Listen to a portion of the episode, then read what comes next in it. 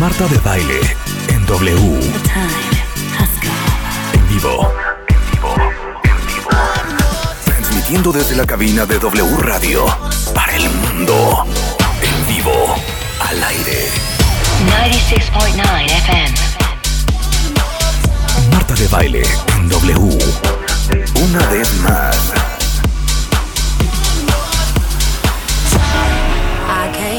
Buongiorno, cuentavientes, bienvenidos a W Radio. Eh, como saben, estamos en plena vacación, pero para ustedes tenemos lo mejor de Marta de Baile. O sea, básicamente lo que hicimos es entrar a los archivos enormes que tenemos y rescatar los programas que a lo mejor se perdieron, que adoraron, que hay que volver a escuchar para volver a repensar y entender.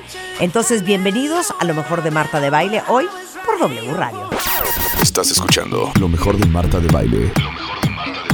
Mira, Dilberto Peña, nuestro neuropsiquiatra de cabecera, maestro en ciencias médicas, director de investigación del INCIDE, que es, eh, cuentavientes, el Instituto de Neurociencias, Investigación y Desarrollo Emocional. O sea, cualquiera de ustedes que ande mal de sus facultades, Que ande, Sí, que de ande- mente. que ande tocadón de sus nerviecillos. Es- exacto. ¿Qué anda ¿No? usted ansioso, deprimido? Pues cómo no, vamos a echarle En una vez de ir al Oxxo a comprar una dona, vaya al Incide a buscar un ribotril. Y nos Tú que traen vienes dona. enchochado. Sí, tú que sí puedes. Tú que sí puedes, tú que, te- tú- tú- tú que vives a base del chocho. A base del chocho, sí. Todos mis hijos y yo también vivimos del chocho. Claro. O sea, yo quisiera aprovechar que está aquí Edilberto y y a propósito del tema que es el trastorno obsesivo compulsivo.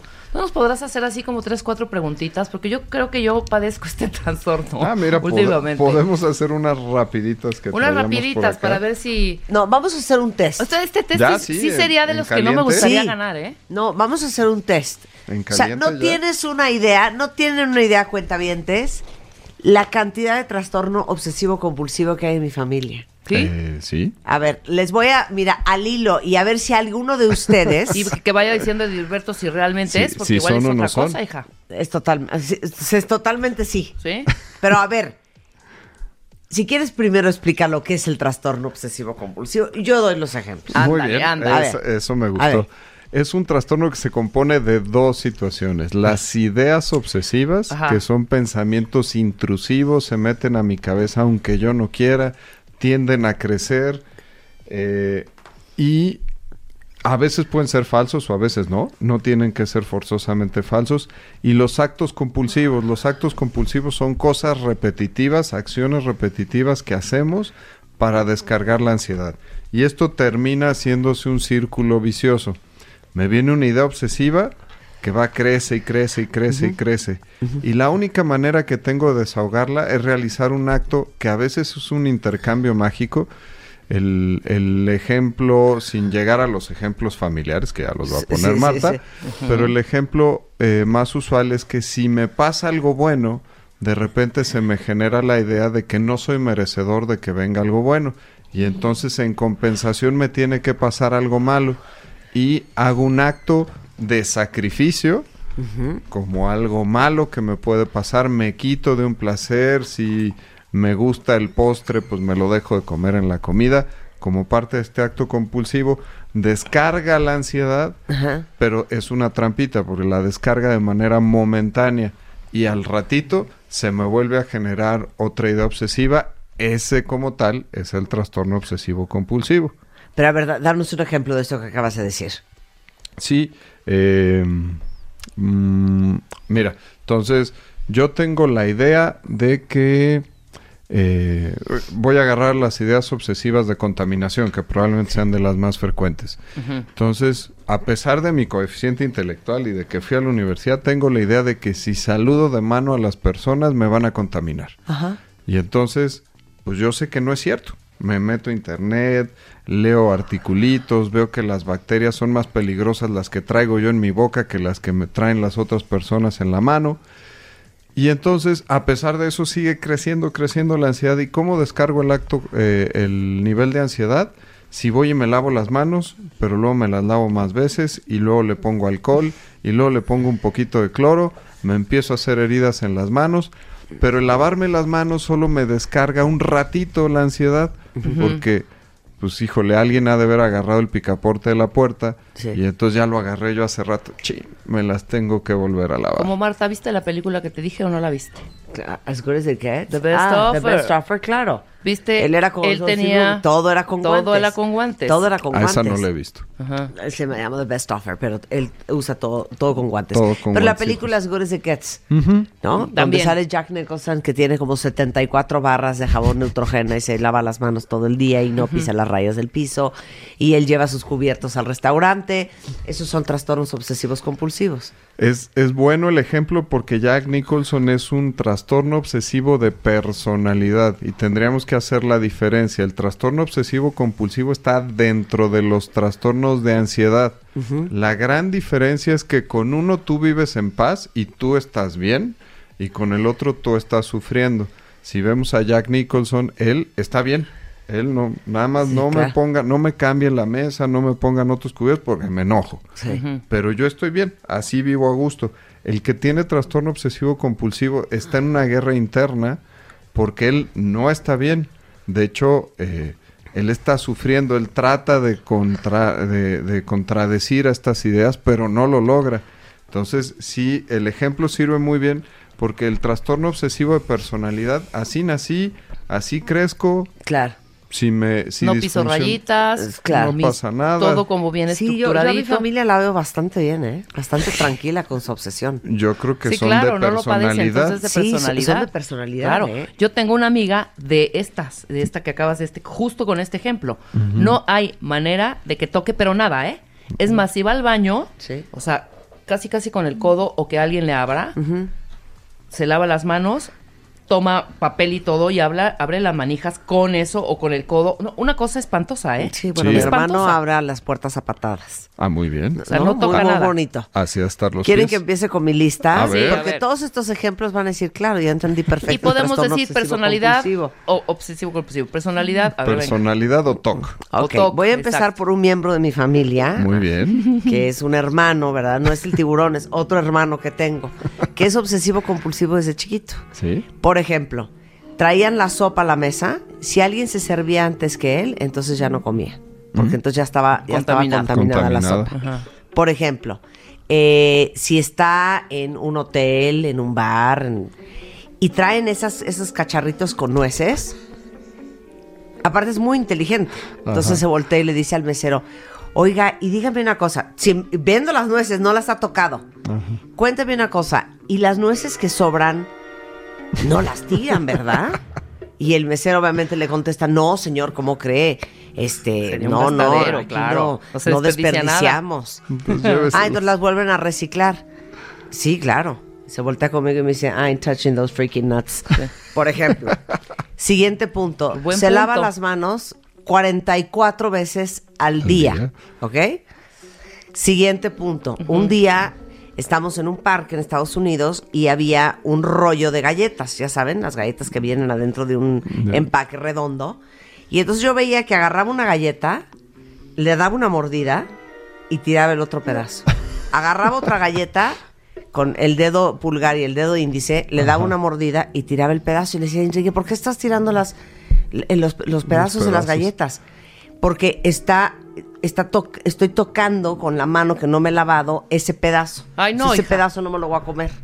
No, ¿Ok? no, no, ajá. Y puedo seguir y seguir y seguir. Por ejemplo, eh, él no vive en México. Entonces, por ejemplo, si yo lo voy a ver a su hotel, entro al baño, ¿no? De su cuarto, salgo y me dice, ¿qué toalla usaste? Y yo, ¿de qué? ¿Con qué manos. toalla te lavaste las manos? Ay, no sé. No, ven, me lleva. ¿Con cuál de las dos? Pues con del lado derecho. Y entonces agarra con la punta del dedo la punta de la toalla Y la, y la tira en la tina. Ajá. Porque con esa, con esa toalla no, se, va a secar las manos. Muy Claro. bien. ¿No? Es Mi tía. Mi tía camina con un spray que es una combinación medio entre Lysol. oxígeno y Lysol. Entonces entran los elevadores y spraya a todo el mundo. Va caminando por los pasillos y va sprayando Lysol. Cuando te va a saludar, te hace, te tira el beso en el aire para que su cachete no toque el tuyo. Sí. Ajá. Cuando se sale de bañar, tiene tres toallas y servitoallas.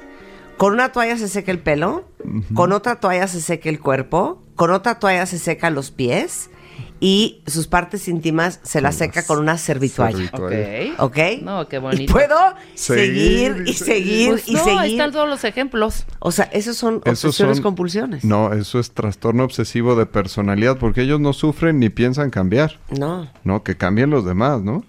Y además, esto lo que refleja, y sirve muy bien el ejemplo, una de las patologías dentro de la psiquiatría que tiene más penetrancia genética son las obsesiones. El, si yo tengo un papá o mamá obsesivo, yo tengo el 33% de posibilidades de desarrollar o un trastorno obsesivo o nacer con una personalidad obsesiva. Entonces hay familias Hay de familias obsesivos. enteras, claro. Ajá. No, bueno, y no he hablado de mi hermana la mayor, No, y tampoco bueno. he hablado, o sea, no, no, o sea, de veras muy grave. Yo me siento bastante funcional Sí. en la obsesión compulsión, pero hay cosas que yo no hay forma que, toque, ni come, ni coma, ni absolutamente nada, de ninguna manera. ¿Cuál es su obsesión compulsión, cuentavientes? No, bueno. Vi un programa una vez en televisión Sí. de una chava que tenía obsesión compulsión con la luz. Entonces, antes de dormirse, tenía que prender y apagar el- apagador 26 veces. Porque si no lo hacía, sentía que algo malo le iba a pasar. Algo malo iba a pasar. Entonces, Sí, claro. O los que se regresan a checar si no dejaron prendida la estufa 44 veces. El boiler o dejaste mal cerrado el coche. Ese soy yo. Yo me regreso ¿Ah, tres sí? veces a ver si el coche quedó bien cerrado. Generalmente queda bien cerrado desde la primera. El punto aquí es que hay un intercambio mágico y no tiene que ver con la inteligencia de las personas. Mucha gente de repente dice, bueno, a ver, ¿por qué va a pasar algo malo si no prendes o apagas la luz? Tengo un, un paciente banquero eh, con un gran nivel de, de desarrollo profesional. no es mi hermano. Este, no. es banquero también. No, no, no se apellida así. Pero él va caminando y si se le atraviesa un pensamiento de que le pudo estar en ese momento pasando algo malo a sus hijos, están Sí. en la escuela y les dieron un balonazo y están inconscientes. Entonces él va caminando con sus compañeros en el banco y se regresa tres pasos. Tum, tum, tum, tum, hacia atrás. Oye, ¿qué te pasó? Ah, es que se me cayó la pluma. Y hace como que recoge la pluma, pero él regresa en el tiempo El pensamiento para poder malo. cancelar el pensamiento O sea, malo. rewind. Ajá. No nos estás dando ideas, este, No, no, funciona. Ahora, bien. una cosa es el que prende y apaga la luz, el que se lava las manos 44 veces al día, y otra cosa es la gente que tiene pensamientos obsesivos. Sí. O sea, ¿quién de ustedes no puede dejar de pensar en una, en una cosa tres, cuatro días consecutivos y de repente para dos y de repente vuelve a pensarlo? La diferencia ahí es que tú puedas eliminar un pensamiento, aunque sea una preocupación muy importante, para poder hacer otra cosa y que funciones. Si yo traigo muchos problemas del trabajo, tengo problemas económicos muy serios, pero puedo dejar eso de lado un ratito para sentarme a jugar un momento con mis hijos, entonces está bien.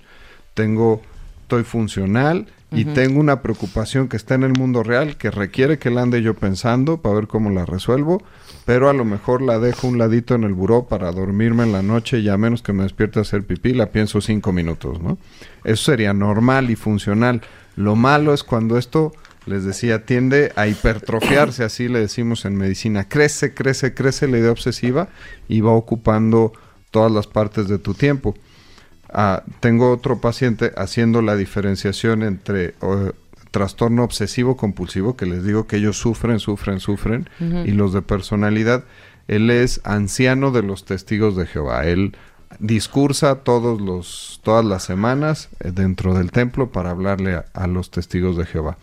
Y mientras él está dando el discurso, hay una voz en su cabeza que le dice, y lo diré ni modo, así es, Jehová es puto, Jehová es puto, Jehová es puto. Entonces él está discursando y está recibiendo todo eso.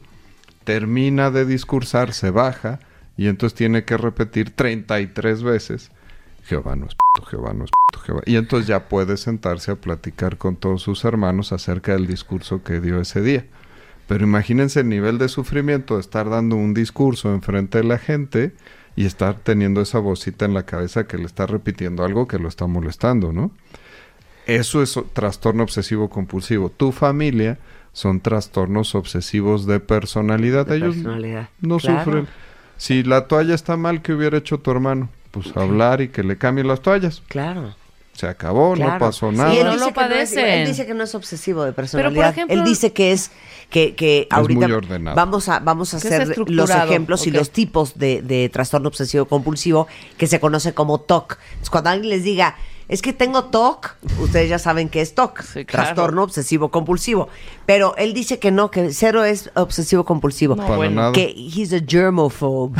o sea, que es como, como tienes Como fobia a los, A los al- a los gérmenes. Em, A ver, empecemos con el primer ejemplo o el primer tipo de TOC, Son la los contaminación. de contaminación que platicábamos. Eh, es, son muy frecuentes, sobre todo en la adolescencia. Es de los tipos más, más frecuentes. Hasta el 30% los padece. Eh, David Beckham, por ejemplo, él tiene trastorno obsesivo compulsivo de contaminación. Él no repite calzones. Hace poquito que oía yo a Marta Figueroa que Sí, decía Juan que Gabriel. Juan. Gabriel no repetía calzones. Dije, ah, miren, ya son dos. Entonces, los que usaban van para afuera. Y además, si me adelanto otro poquito, David Beckham tiene TOC de simetría. Él, si se fijan en sus tatuajes, todos son igualitos de un lado y del otro. Y de- tiene un error de ortografía ahí en uno de los nombres de sus hijos, pero bueno. Y Así si tendrá sus cajones y su ropa, ¿no? Ah, no, hombre. Ya si llega al refrigerador y tiene un six de cervezas y va a tomar una, tiene un refrigerador de reserva donde coloca la cerveza que va a convertir en impar al six. Entonces, sí, claro. Uy, qué una. problemón. es un problemón. Entonces, el TOC de contaminación es uno de los más frecuentes.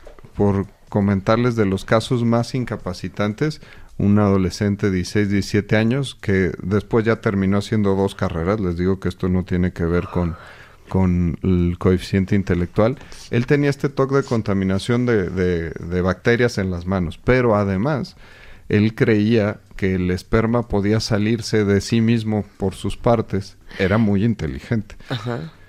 Y entonces, si él se sentaba en una silla del comedor, tenía que evitar que se sentara su hermana o su mamá en la silla porque la angustia de que probablemente pudieran quedar embarazadas de él, pues era una angustia mortal. ¡Qué horror! El zacate de la casa, pues era su zacate y su jabón, porque pues la angustia de que él pudiera estarse eh, bañando e infectando de esperma a- al zacate o al jabón y eso lo pudieran usar sus hermanas o su mamá mujer en casa, eso les daba una angustia terrible. Este, les digo, es un TOC muy frecuente durante la adolescencia y que a veces persiste.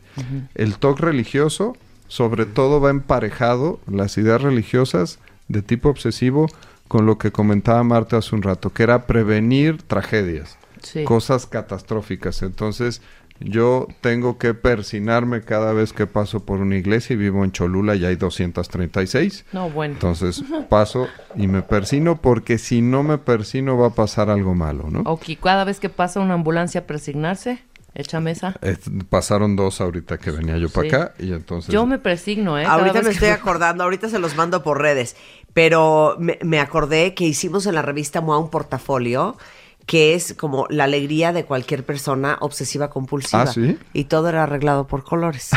O sea, el que el obsesivo compulsivo que le sirves una sopa de pasta que es del alfabeto Ajá. y cuando te das cuenta ya tiene acomodada la A, la B, la Sí, C, sí, la D, sí, la sí, E, sí. la F. Hija, ve esto. Sí, está Ahorita le mando las imágenes porque es nos carcajeábamos cuando hicimos este shoot porque dijimos, claro, solamente una persona con TOC eh, entiende la satisfacción del orden por colores, por tamaños, por formas, por tipos. Tus billetes en la cartera están del claro. más También, chiquito del al más chico grande, con la cara para un lado, Pero la dime, sea el que posterior. sea la, el- la mente del, del que tiene TOC, si no lo hace así, ¿le va a pasar algo fatal? O sea, si no acomoda sus billetes y si no, no sé, el pensamiento es al final dramático. Sí. A lo mejor no sabe con puntos y señales qué es lo que va a pasar. Ay, si va a llegar un meteorito y va a acabar con el mundo. No, no sabe eso. Pero Ajá. sabe que puede pasar algo muy malo. Y entonces la angustia de que, híjole, si no acomodo mis billetes, igual y al ratito me hablan y me dicen que mi mamá está enferma en el hospital. Fue mi culpa. Claro, claro. Alguna vez en la vida, random, por azar, pues le tocó que se confirmó alguno de sus pensamientos obsesivos. Y Sí, eso... claro, y dijo, por supuesto, hombre. le Claro. Por solidifica. ejemplo, el personaje de Fifty Shades of Grey. ¿no? este sí, Sí. ¿cómo se llama? 50 sombras de Que Grey. no se 50 deja sombras de Grey. tocar. No la todo, vi, pero todo era- pero todo es como Ah. súper ordenado, súper estructurado, tiene una obsesión con Ajá. el sadomasoquismo, o sea, es como, Sí, tiene sí, to- sí. Todo, el- todo el trastorno de personalidad obsesivo Y se defiende así. y se defiende así. Sí, sí. Esto en realidad tendríamos que visualizarlo como que es la economía sobre la ansiedad. O sea, el paciente, la persona obsesiva, va a sufrir tanto con la ansiedad que prefiere hacer un acto compulsivo por tonto que parezca, por complicado, regresándome a mi casa a ver si dejé el boiler prendido, dejé la estufa prendida. Prefiero perder ese tiempo que vivir con esa angustia de que puede pasar algo catastrófico. Claro. Entonces, ese es bien, bien clarito. Tenem- Hoy- ajá. no, no. ve- venía yo acá, que además de las simétricas que ya platicamos, están las corporales, donde ahí se traslapan algunos trastornos dismórficos de la, eh, dismórficos de la imagen corporal. Entonces, por ejemplo, hay personas que siempre están pensando en que la nariz la tienen demasiado grande y llevan seis cirugías de nariz y siguen pensando que la tienen demasiado grande. Probablemente y, y ya se ha traslapado los trastornos de la alimentación con el trastorno obsesivo compulsivo, el mejor ejemplo son las anoréxicas, Sí. que por más que tú las paras enfrente de un espejo y les dices, oye, es que se te están viendo todos los huesitos y te puedo contar todas las vértebras. No, yo estoy gorda, y yo estoy gorda, y yo estoy gorda. ¿Sí? Entonces, esos serían más o menos los tipos de trastorno obsesivo que, que podemos identificar más frecuentemente. Oigan, regresando del corte, les vamos a hacer un examen para ver si ustedes tienen trastorno obsesivo compulsivo o simplemente tienen un trastorno de la personalidad. Regresando del corte con el doctor Edilberto Peña, no se vayan. Estás escuchando lo mejor de Marta de Baile. Regresamos. Todos tenemos una historia que contar y un pasado que manejar. Y un pasado que manejar. La forma en la que cada uno de nosotros nos contamos nuestra propia historia es lo que hace la diferencia. Aprendamos a coleccionar lecciones y no coleccionar fracasos, porque lo que te pasa a ti no tiene que pasarle a tu alma. Este 30 de agosto, el arte de lograr la vida que quieres. 8 de la noche. Centro Cultural Teatro 1. Boletos en ticketmaster.com.mx. Este mes, en Revista MOA, la Vero is back. Verónica Castro regresa a la televisión y nos comparte su infancia, sus amoríos, su maternidad y lo duro que le ha chambeado. ¿Tienes una relación infernal con tu mamá? ¿Cómo sanarte de una madre cruel, narcisista y ausente? Home Office, trabajar desde casa, ¿es para ti o no es para ti? Además, el sexo en pareja, cómo reencender la llama del amor. MOA Agosto, más de 130 páginas de conocimiento, amor y reconciliación maternal. Revista. de Marta de Baile. Estás escuchando lo mejor de Marta de Baile. Regresamos. Estamos de regreso en W Radio y estamos hablando sobre el TOC, que es el trastorno obsesivo compulsivo. Eh, básicamente puede ser o un trastorno eh, de personalidad obsesiva o gente que tiene obsesiones a lo mejor religiosas o simétricas, numéricas, ideas obsesivas y eh, obsesión por, por, por la contaminación todos los que se lavan las manos 40 veces al día, todos los que tienen que regresar a checar que el coche no quedó abierto 4, 5, 6, 7, 8 veces. Sí. Este, eh, mm, puede ser, por ejemplo, yo, yo veo un programa que se llama My Strange Addiction y es gente que tiene como obsesión con ciertas adicciones. Ey. Por ejemplo, una chava que no puede dormirse bajo ninguna circunstancia si no tiene junto a ella prendida su pistola de pelo en la ¿Cómo? almohada. Muy bien. La pistola de pelo Ajá. en la almohada Prendida. prendida. Prendida. Prendida. No, no, pero eso sí está grave, ¿eh? ¿Qué tal? No, qué Eh, locura. eh, esas adicciones sí. puede ser una obsesión. Y te dañan, sí, no, seguro es una Sí, obsesión. sí, y es te dañan obsesión. luego la salud. Yo en un programa muy parecido vi a una chica que tenía la obsesión de comerse el maquillaje. Mm. Y que ya había parado en el hospital porque ella iba a los centros comerciales Sí. y empezaba o a las comer. que comen hielo, o las que yo vi una de que se comía el ladrillo. No, hombre, El- esas son, esas son chiquilladas. Chiquilladas. En este programa hay una chava que no puede parar, Ajá. no puede parar de comerse la barra de desodorante. No, bueno. Entonces agarra la Oh. barra y se la, y se la unta en la lengua y le hace así.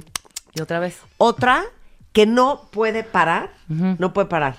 De este, ah, bueno, la del desodorante, si no es barra, agarra el desodorante en spray y, Y se, se spraya la, la boca. Y se spraya la lengua. Au. Otra que no puede parar de comer, el relleno de los sofás, ese como... La borra. Sí, la borra. La borra y o el... entonces, pero es como la espuma, entonces le agarra Sí. un pedacito y se lo come, agarra otro pedacito y se lo come. Au. y las llevan al doctor y el gastroenterólogo les explica, no pueden parar. Pues es que es de esta ventanilla. Claro, a ver, ¿están listos para hacer un test? Ah, Hay Sí. dos cuestionarios. Uno, A ver. el que dice perfeccionismo, este seguramente es más para el tipo de trastorno obsesivo de personalidad. Ok, El otro es para TOC de ansiedad. Ok. Entonces, muy bien, saquen hagamos papel y primero pluma. el del perfeccionismo. Ok, ¿sí? venga. Aquí nada más las preguntas son para reflejar Ajá. la dificultad que tienen contra estas situaciones. La Perfecto. primera, tu escritorio desordenado con papeles revueltos. No, ¿Qué en mi pasa escritorio no hay eso? nada. No hay nada. En mi está escritorio hay un teléfono, Sí, una computadora y un bowl de nueces. Eso es lo único que hay. todo No guardado. hay papeles. Todo si está no, no guardado. te puedes ir. No, no puedo. Muy bien. Ok. Correcto. Dos, tu closet con la ropa desdoblada y mal colgada. ¿Qué? No, no. De no ninguna manera. manera. No hay manera. No puede de ser. ninguna manera. Por colores, todos los ganchos son igualitos. Este, y todo está acomodado. Blusas con blusas, pantalones con pantalones, sacos con sacos, vestidos con vestidos. Y aparte por colores. Aquí lo, lo pusimos sobre los iconos de las aplicaciones en tu celular, pero piensen ustedes en cómo tienen ordenadas las carpetas de su computadora. Ok. No, ahí eso sí me Docu- vale. Ah, sí. Si se me descom- se me des- si se me ponen no, espérate, no, a cada rato ¿Cómo le estoy poniendo, ¿sabes qué? Le pongo el botoncito de la izquierda del mouse Ajá. para decir ordenar iconos por tipo, forma, no sé qué, no sé qué. Sí, Sí, so- a cada rato. Claro. Ah, Una ¿verdad? loca. Ajá. Cuatro, te cambian la agenda del día sobre la marcha. ¿Cómo reaccionas? No, eso no, no Es- tenemos Sí, a mí no, al contrario. igual. tenemos Dices, nos problema. cancelaron, ¡yes! Yes. Sí. Cinco, vas a llegar tarde a una cita importante. No puedo creer. no, no se puede. se me ¿no? hace grave. Sí. Ajá. Ok. Seis, la muchacha mueve los muebles, los muebles del lugar. Puta. Olvídate los no, muebles. deja los muebles. O sea, el cepillo. ¿Dónde está? Claro. No, ¿Dónde no, está no, el cepillo? no, no, Mi espejito. no, no, no. ¿Dónde puso la.? No, no, no, no, no, no. Una Ok. locura, sí. Siete, encuentras el cuadro chueco en las paredes. También No sí, soy, sí soy obsesiva. Siempre. Muy, ahí estoy. Ocho, ves que tus compañeros de trabajo se están equivocando No, bueno. y qué, Qué tienes fuerte. que hacer. No. Qué fuerte. Sí. Uno. Entonces- ¿Cuántos tu- tuvimos? Las opciones serían me molesto y lo corrijo, me molesto y lo tolero o ni me doy cuenta. Pues creo que aquí con toda tranquilidad vimos que ustedes se molestaban y lo corregían. Si tenían el me molesto y lo corrijo, esto valía tres puntos. Si nada más era me molesto y lo tolero, eran dos. Y si ni me daba cuenta, era uno. Si tengo más de 18 puntos con toda tranquilidad, No, hijo, pues eres ya. un estresado perfeccionista Yo. de personalidad obsesiva. Estos no requieren tratamiento con el doctor a menos que sufran por eso ellos o las personas que viven a su alrededor y los lleven de las orejas. Ya tener de Les voy a 14 decir algo, algo en lo que se nos nota mucho, porque mi mamá mucho me regaña de eso. Por ejemplo, yo puedo tener 14 personas en mi casa Sí. y pues ya como terminamos, ya estamos en el postre y empiezo como cenicienta a recoger platos, a mover el cenicero, a mover la copa. A media Todavía reunión, hombre. A media Ni reunión. siquiera, claro. es- Me dice mamá, no puedes, es una mala educación que hagas eso. Siéntate y convive. Sí, porque parece que ya quiere que se vaya ya- la gente. Ya estoy pidiendo un trapo, ya, ya estoy limpiando el vino. Pero ni siquiera los, Muy mal, los platitos muy mal. de que está Sí. uno comiendo. Si, si la figurita está volteada, ahí va y la mueve la figurita. Si el libro Sí, está... sí. No, sí, como diciendo, bueno, ya voy a limpiar, ya se largan. Eso es obsesión de personalidad Sí, ahí. es Por eso no tienes que ir al doctor. Ok, Muy bien. muy el bien. trastorno obsesivo compulsivo, estas son 10 preguntas de sí o no. Ok, ¿sí, Sí, o no, sí o no, cuentavientes? nada más. Va. Uno, la honestidad me preocupa más que a la mayoría de las personas. No ¿Cómo? tienes una idea. Soy obsesiva con De la la honestidad. honestidad. O sea, la gente mentirosa nos pone muy mal. Sí. Muy. No, es que hay gente que dice, no, pues muy mal mentir, pero hay gente No, que a mí sí me le pone parece muy mal que dices, gravísimo. qué grave, güey. Para mí es un deal breaker. Ok. ¿Ya viste? Bien. Dos, con frecuencia tengo, que- tengo que comprobar cosas, la llave del gas, la llave del agua, las puertas, varias veces. Mm-mm. Fíjate que yo de Híjole, esa pata sí no poco, cojeo. sí. ¿No? No. O sea, yo ya me estoy acostada y dije, no, creo que estoy oliendo a gas, ahí voy. Y luego me voy regresando tantito y dije, no, voy a otra vez. Luego abro el gas Sí. para, a- para, para olerlo. está abierto. Y para escuchar que no se escuche, lo cierro. Muy bien. Entonces ya me voy y dije, pero lo habré cerrado bien, ¿para qué lo abrí? Entonces ahí voy, no, sí, horrible, horrible, horrible. Ok. Tres. Aquí teléfonos públicos ya no existen tanto, pero evito usar cosas públicas, un sí, baño no. público, un teléfono público, como No, decíamos, no. por la posibilidad de contaminación. Cuatro. A pesar de que ponga toda mi atención en hacer algo, suelo tener la sensación de que no está del todo correcto y me regreso a revisarlo. Ah, ah. ¿No? Ah, miren, van muy bien. Sí. 5. Invierto mucho tiempo todos los días en comprobar las cosas una y otra vez. Veo mi agenda, checo mis citas, ya las volví a ver, chequé mis pendientes en el mail. Sí. No, ya vi que lo mío es lo de la Lo personalidad. tuyo es Sí. personalidad, no es el chocho. 6. Uno de mis principales problemas consiste en que presto una atención excesiva a los detalles. Yo sí. Sí, ahí No, sí. sí. Que eso se puede traslapar un poquito con el tema de, del trastorno de personalidad. Siete, Sí. algunos números traen muy mala suerte. No, ahí no. Sí, el 23, el 7, ah, no, el sí, 13. 13. Cero. Yo sí traigo broncas con el 13. Cero. Ok. 8. Casi todos los días me molestan ideas desagradables que me vienen al pensamiento sin yo quererlo. Totalmente. Yo, ya sí. no quiero pensar en... Ah, algo sí, muy Marta, no seas, frecuente este- es que anden, piense y piense en la culpa de lo... Ay, a- ayer tuve una entrevista de No, trabajo. lo peor de todo. Y lo hablé ahora sí necesito música cardíaca, porque no sé cómo se llama eso. A ver. Son los pensamientos irracionales. O sea, por ejemplo, no han pensado de repente. Es que voy a decir algo y a lo mejor se van hasta a asustar, pero A tú me defiendes. O sea, que de repente estás quedándote dormido y de repente empiezas a pensar en tu hijo y de repente te lo imaginas muerto. ¡Cállate! Y de repente te lo imaginas. ¿No, Sí. ¿no te pasa? Sí. Que Horrible. empiezas a, a- a tener unos pensamientos horrendos. O de repente piensas en tu esposo y dices, qué grueso, yo ahorita podría agarrar un cuchillo y matarlo. Entonces te lo imaginas a ti misma matándolo y él lleno de sangre. Y dices, ¿por qué estoy pensando? Ya no quiero pensar esto. Pensamientos horribles. Si lo puedes bloquear Sí. después de que lo pensaste sí. y lo trabajaste un rato, es normal. Ok. Yo Sí, lo los pensamientos yo lo bloqueo irracionales es a la gente. Son fantasías, son normalitos, pero si se convierten en cosas intrusivas que ahí están, ahí están, ahí están, entonces ya es un pensamiento obsesivo. Sí. Sí, esa es la diferencia. Pero puedes tener este tipo de pensamientos fantasiosos.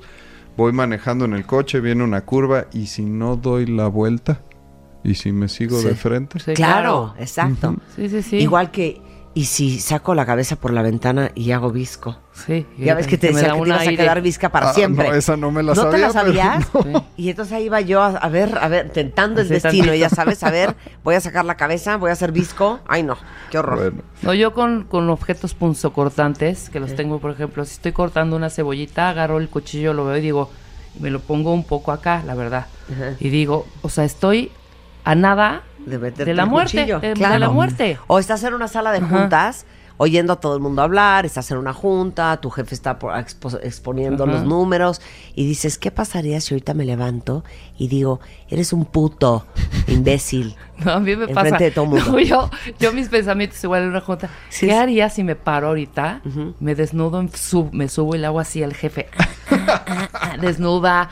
O sea, ¿Qué son, pensando- pensamientos ¿qué son esos irracionales? esos son pensamientos irracionales? irracionales, fantasías. No, que- los horribles son esos de muerte y de enfermedad. Eh, hija. sí, claro. No, sí tortura. A- Hay un estudio donde el 70% de las personas que se paran en la orillita de un edificio, de un precipicio, Sí. piensan que se van a lanzar. Eh, claro. Y ese es en automático, ese Claro. no, no hay diferencia. muy bien. Bien. Nueve, me preocupo demasiado si tropiezo con una persona. Aquí podríamos hasta traducirlo en el que pide disculpas todo el tiempo. No. Ay, perdón, perdón, es que llegué tarde, perdón, pero no te vayas a molestar. Ay, te pegué, perdón, perdón, pero ¿cómo le hago? Este, te recojo los papeles, te llevo a tu oficina. Ese, ese tú no, me No. queda claro. 10. El aseo de las mañanas me lleva mucho tiempo. 40 minutos, una hora. Tenía un paciente que se gastaba seis jabones en cada bañada. No. Mi hermano hace cuenta que tuviera el pelo de Daniela Romo en los ochentas Se y tarda hace cuenta que se dedicara a limpiar las aguas negras de la ciudad. Porque está en el baño una hora y media. Limpiándose. Una hora y media lavándose todo. todo. Y queda bien. queda muy bien. Muy Entonces, guapo. si tenemos seis Cs de estos, Uno, les dos, recomiendo pasar Uy. por la oficina. Yo Cinco. Muy bien, están del otro lado. Ahora, ¿hay niveles de, de trastorno obsesivo compulsivo? Leve, moderado y severo. Sí, el leve, pues es bastante vivible, incluso, pues igual no te pasa nada, pero el criterio de todo es la funcionalidad. Si tú puedes seguir haciendo tus cosas de todos los días, vamos bien, pero si ya estás teniendo problemas y estás sufriendo, entonces ya tenemos problemas. Hay gente que cree que esto nada más se quita con fuerza de voluntad y la realidad es que no, esto está traducido por un problema neurobiológico. A ver, explica Aquí hemos hablado de la serotonina. Aquí el malo de la película son niveles muy bajos de serotonina en tu lóbulo frontal derecho, en el corteza prefrontal, que sé que es de lo que tú más admiras, que con Eduardo Calixto tienes amplias discusiones acerca de la corteza prefrontal. Sí. Pues aquí la corteza prefrontal derecha tiene una carencia de serotonina y eso correlaciona perfecto con que empieces con las ideas obsesivas y ya luego vas a empezar con los actos compulsivos. Entonces esto para sí explicar muy bien que esto no se quita con fuerza de voluntad. De todos los tipos de psicoterapia, solo los, la psicoterapia cognitivo-conductual es la única que da buenos resultados en el trastorno obsesivo compulsivo. Todos los demás no. Ojo, si estamos hablando del trastorno obsesivo de personalidad, ese es foco y disfrute y goce del psicoanalista. O sea, el trastorno Sí, sí. obsesivo de personalidad es para que yo vaya 14 años a psicoanálisis tres veces a la semana y analice si mi mamá me dio el pecho o la espalda. Eso me va a ayudar muy bien. Sí. Pero si yo tengo TOC, si estoy sufriendo y estoy teniendo obsesiones y compulsiones, la terapia es cognitivo-conductual y necesito medicamentos. Si paso de leve a moderado en mi sufrimiento y en mi disfunción, Está necesito chocho. ir a tratamiento. No se me va a quitar. ¿Y qué nació primero? Eh, ¿Vienes genéticamente con un déficit de serotonina en el córtex prefrontal y por eso se te desarrolló el TOC? ¿O este, la- eh, el, el pequeño TOC que tenías se va magnificando y le da en la torre a la producción de serotonina en tu cerebro? 70-30, yo diría que el 70% de las ocasiones sí tenemos un TOC por un tema de facilitación genética que pudo, pude yo haber tenido la suerte de vivir muy tranquilo, crecer muy bien y que no lo desarrolle, pero la facilitación ya la tuve. Hay enfermedades muy curiosas, hay una en particular que se abrevia PANDAS, que le pasa a los niños que tienen infecciones por estreptococo beta hemolítico, que ya ven es famoso tema de garganta. Pues son niños entre los 5 y los 13 años que están normalitos y de repente súbitamente empiezan con TOC.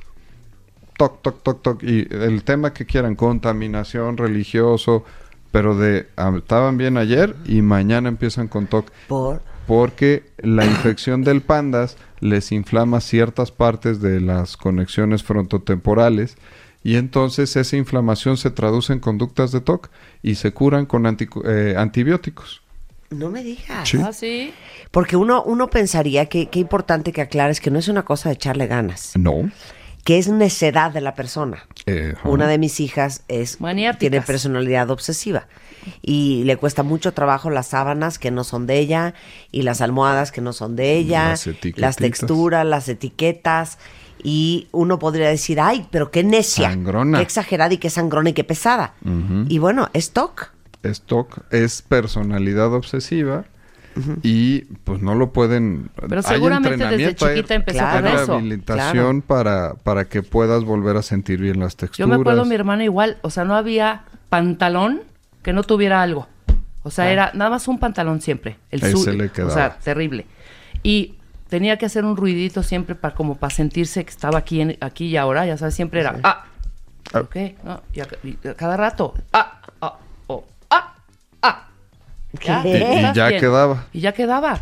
Sí, se le atoraba algo en la garganta. se le quitó con el tiempo. Ah, pero muy raro, muy raro. Hay etapas del desarrollo donde con tener conductas obsesivas son normales, porque a lo mejor todo mundo andamos piense y piense, ay, a mí me pasó alguna vez. Entre los 8 y los 13 años es normal que tengamos conductas obsesivas porque ahí vamos forjando lo que está bien y lo que está mal y hacer las cosas por obligación.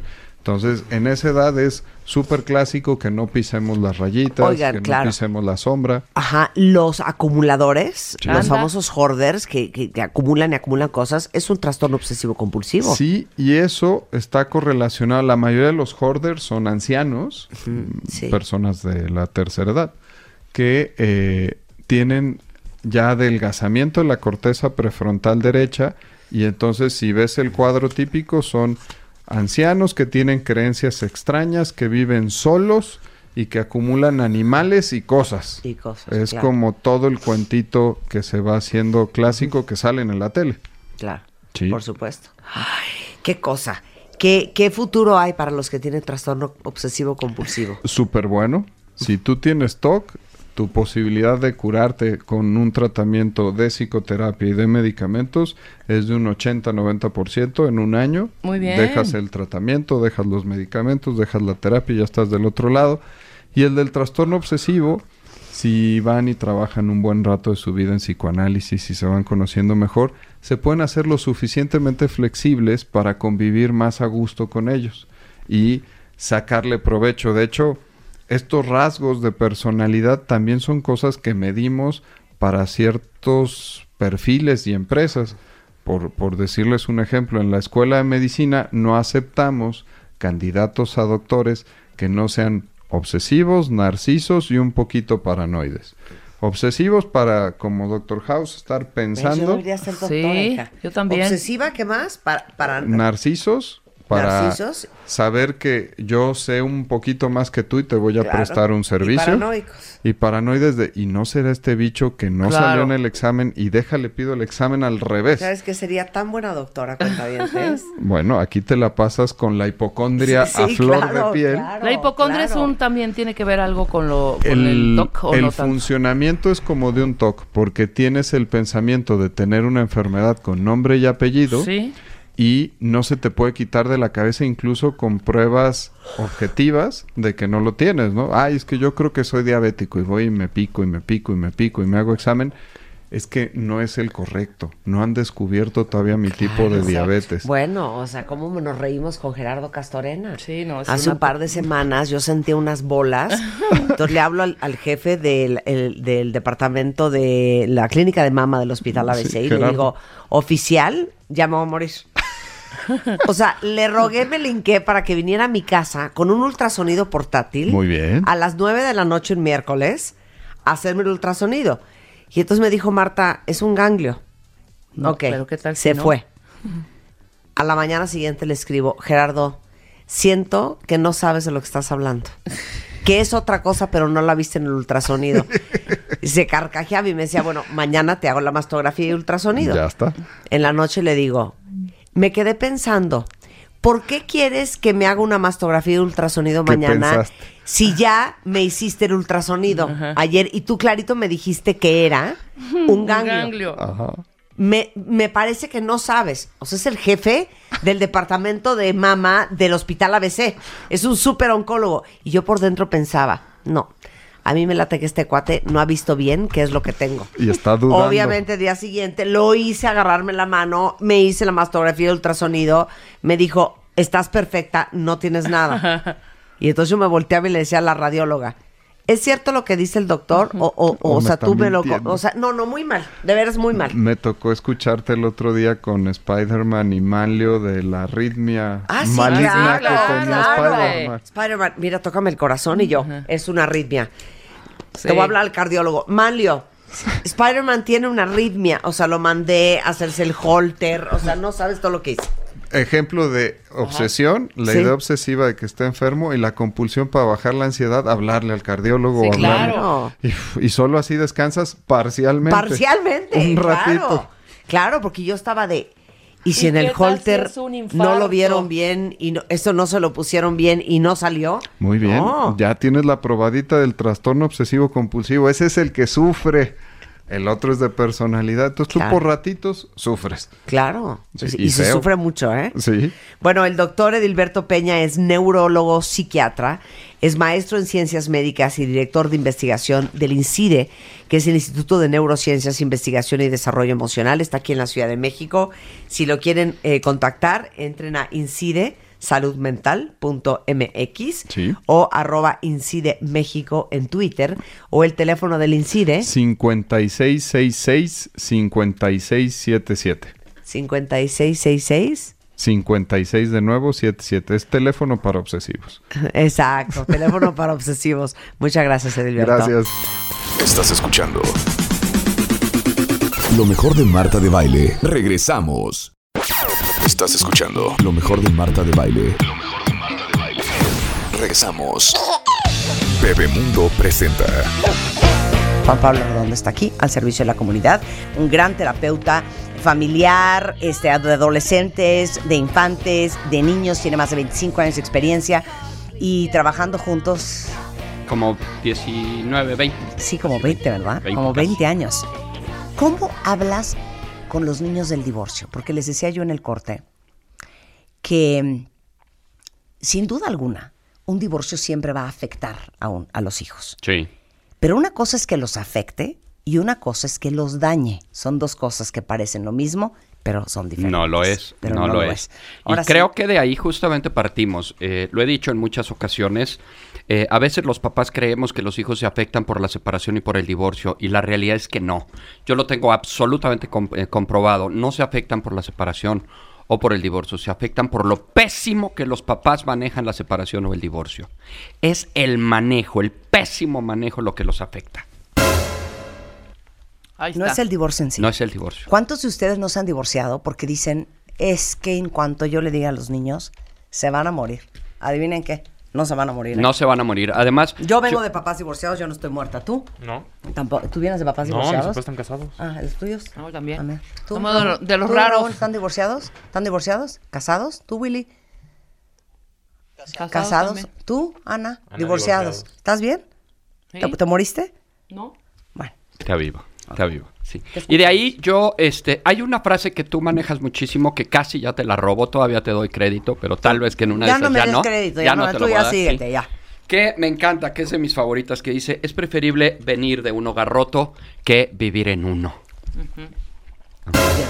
Sí.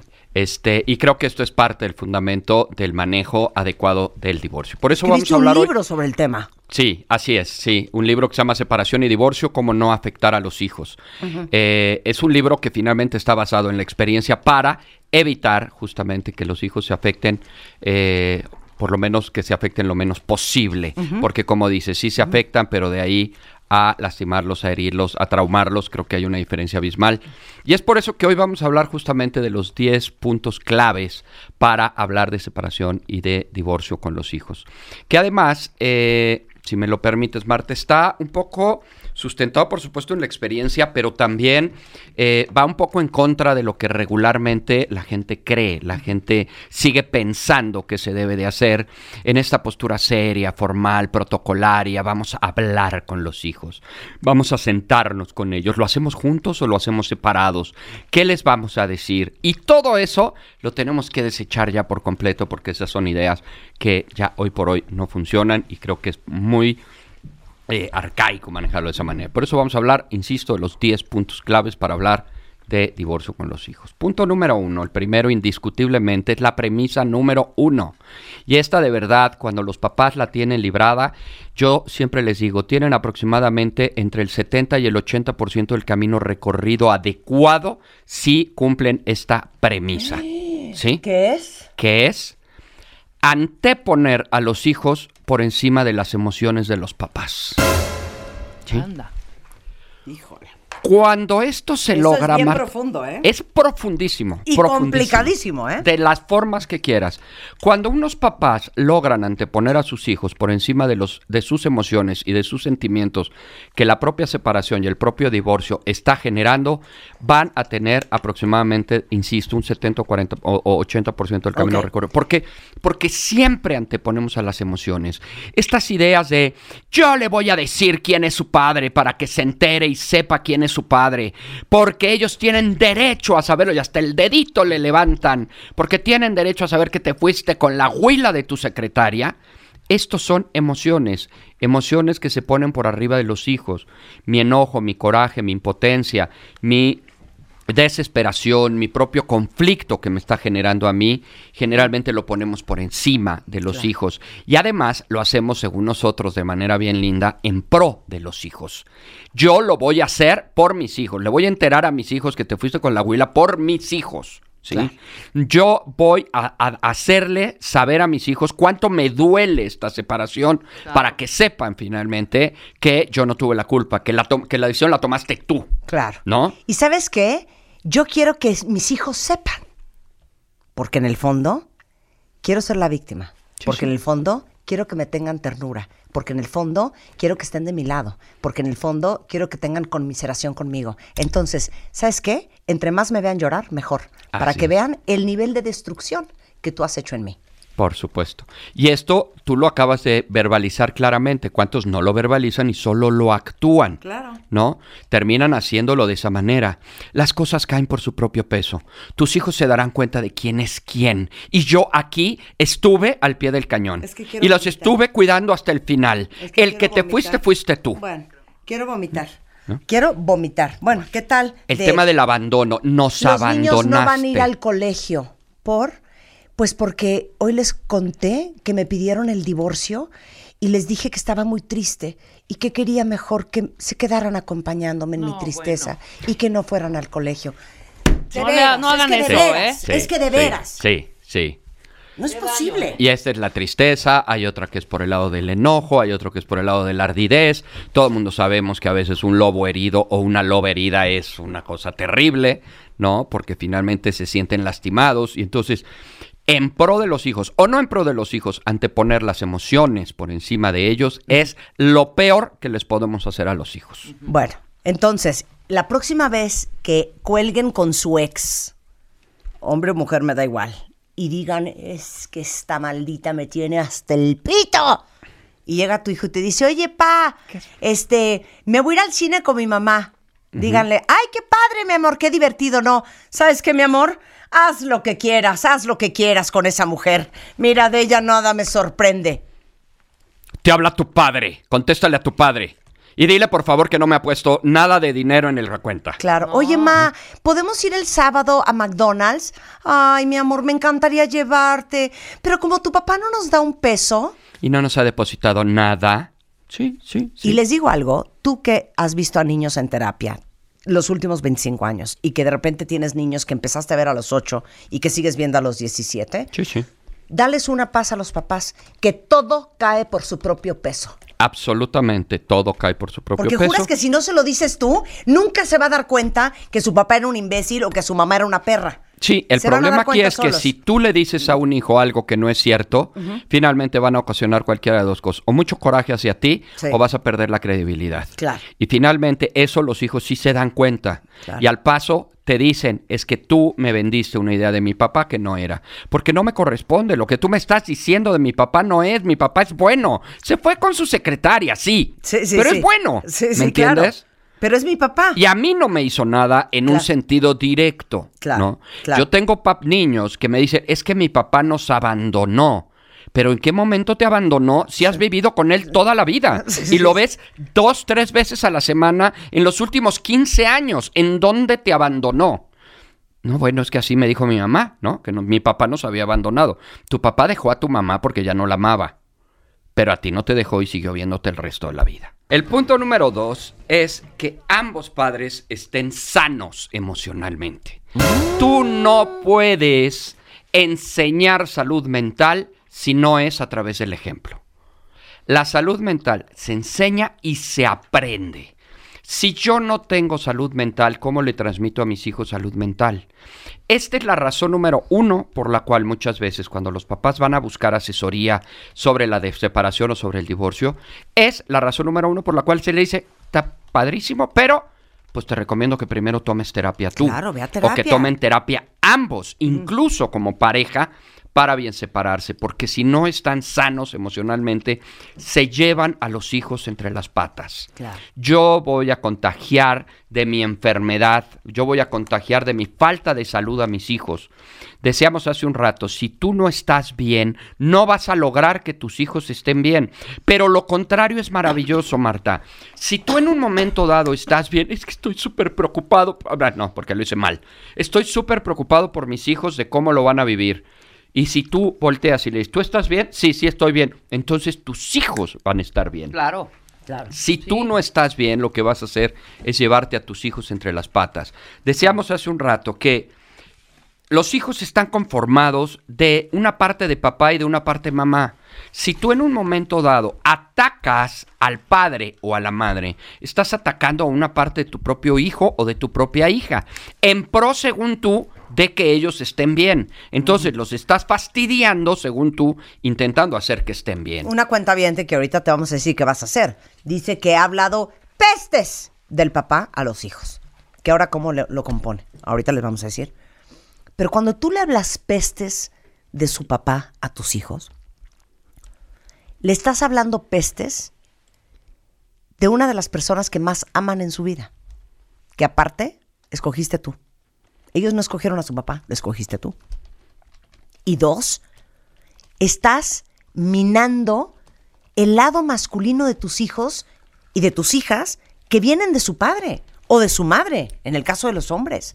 Sí. Entonces, nada más piensa, estás haciendo sufrir a tus hijos donde otro goza, ¿eh? Claro, y donde Porque además... tu ex no está oyendo las mentadas de madre, la están oyendo tus hijos.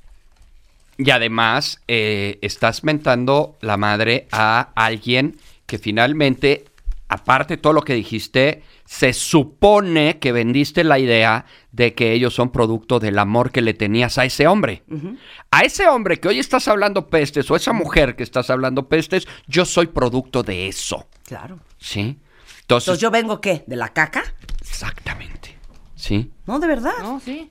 Y estos ejemplos, por ejemplo, de "Ay, lloro y lloro y digo, hijos van a estar muy bien, de verdad, sin el desgraciado de su padre, van a ver porque yo soy una mujer fuerte y van a ver que vamos a estar bien. No, no van a estar bien viendo una mamá así. Yo tengo una ventaja, Marta, si me permites decirlo. Yo veo niños, pero adolescentes, pero adultos, pero parejas, pero familias, pero viejitos. Entonces tengo la posibilidad de ver lo que afecta en las diferentes etapas de la vida a las personas lo que los papás hacen mal.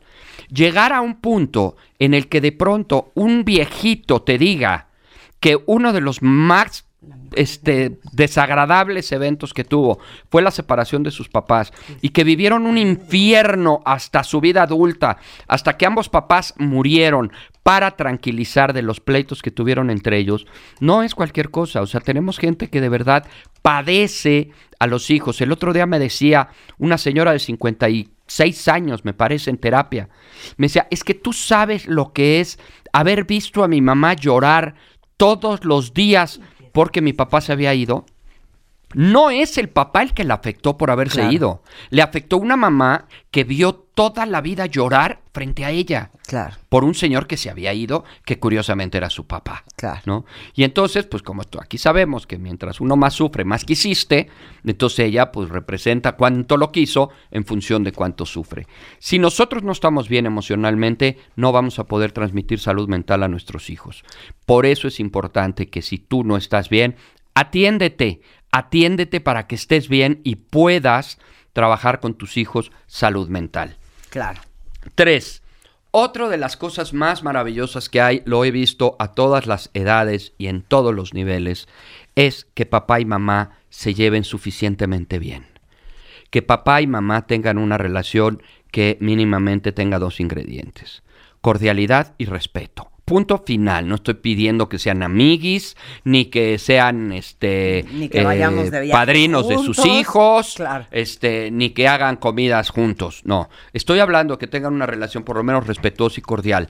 Yo tengo pacientes de todas las edades que me dicen, lo más tranquilo que yo tuve en mi vida es ver a unos papás separados pero que se llevaban bien. Claro. ¿No? A diferencia de los que te dicen es un suplicio, porque es un suplicio en la graduación de kinder, de Ah. primaria, de secundaria, de la universidad, las Sí. bodas, los Claro, eventos, claro. todo es un martirio. Mira, aquí dice un cuentaviente. eh, mis papás se divorciaron cuando yo tenía 18 años. Ese día fue el día más feliz de mi vida, se los juro.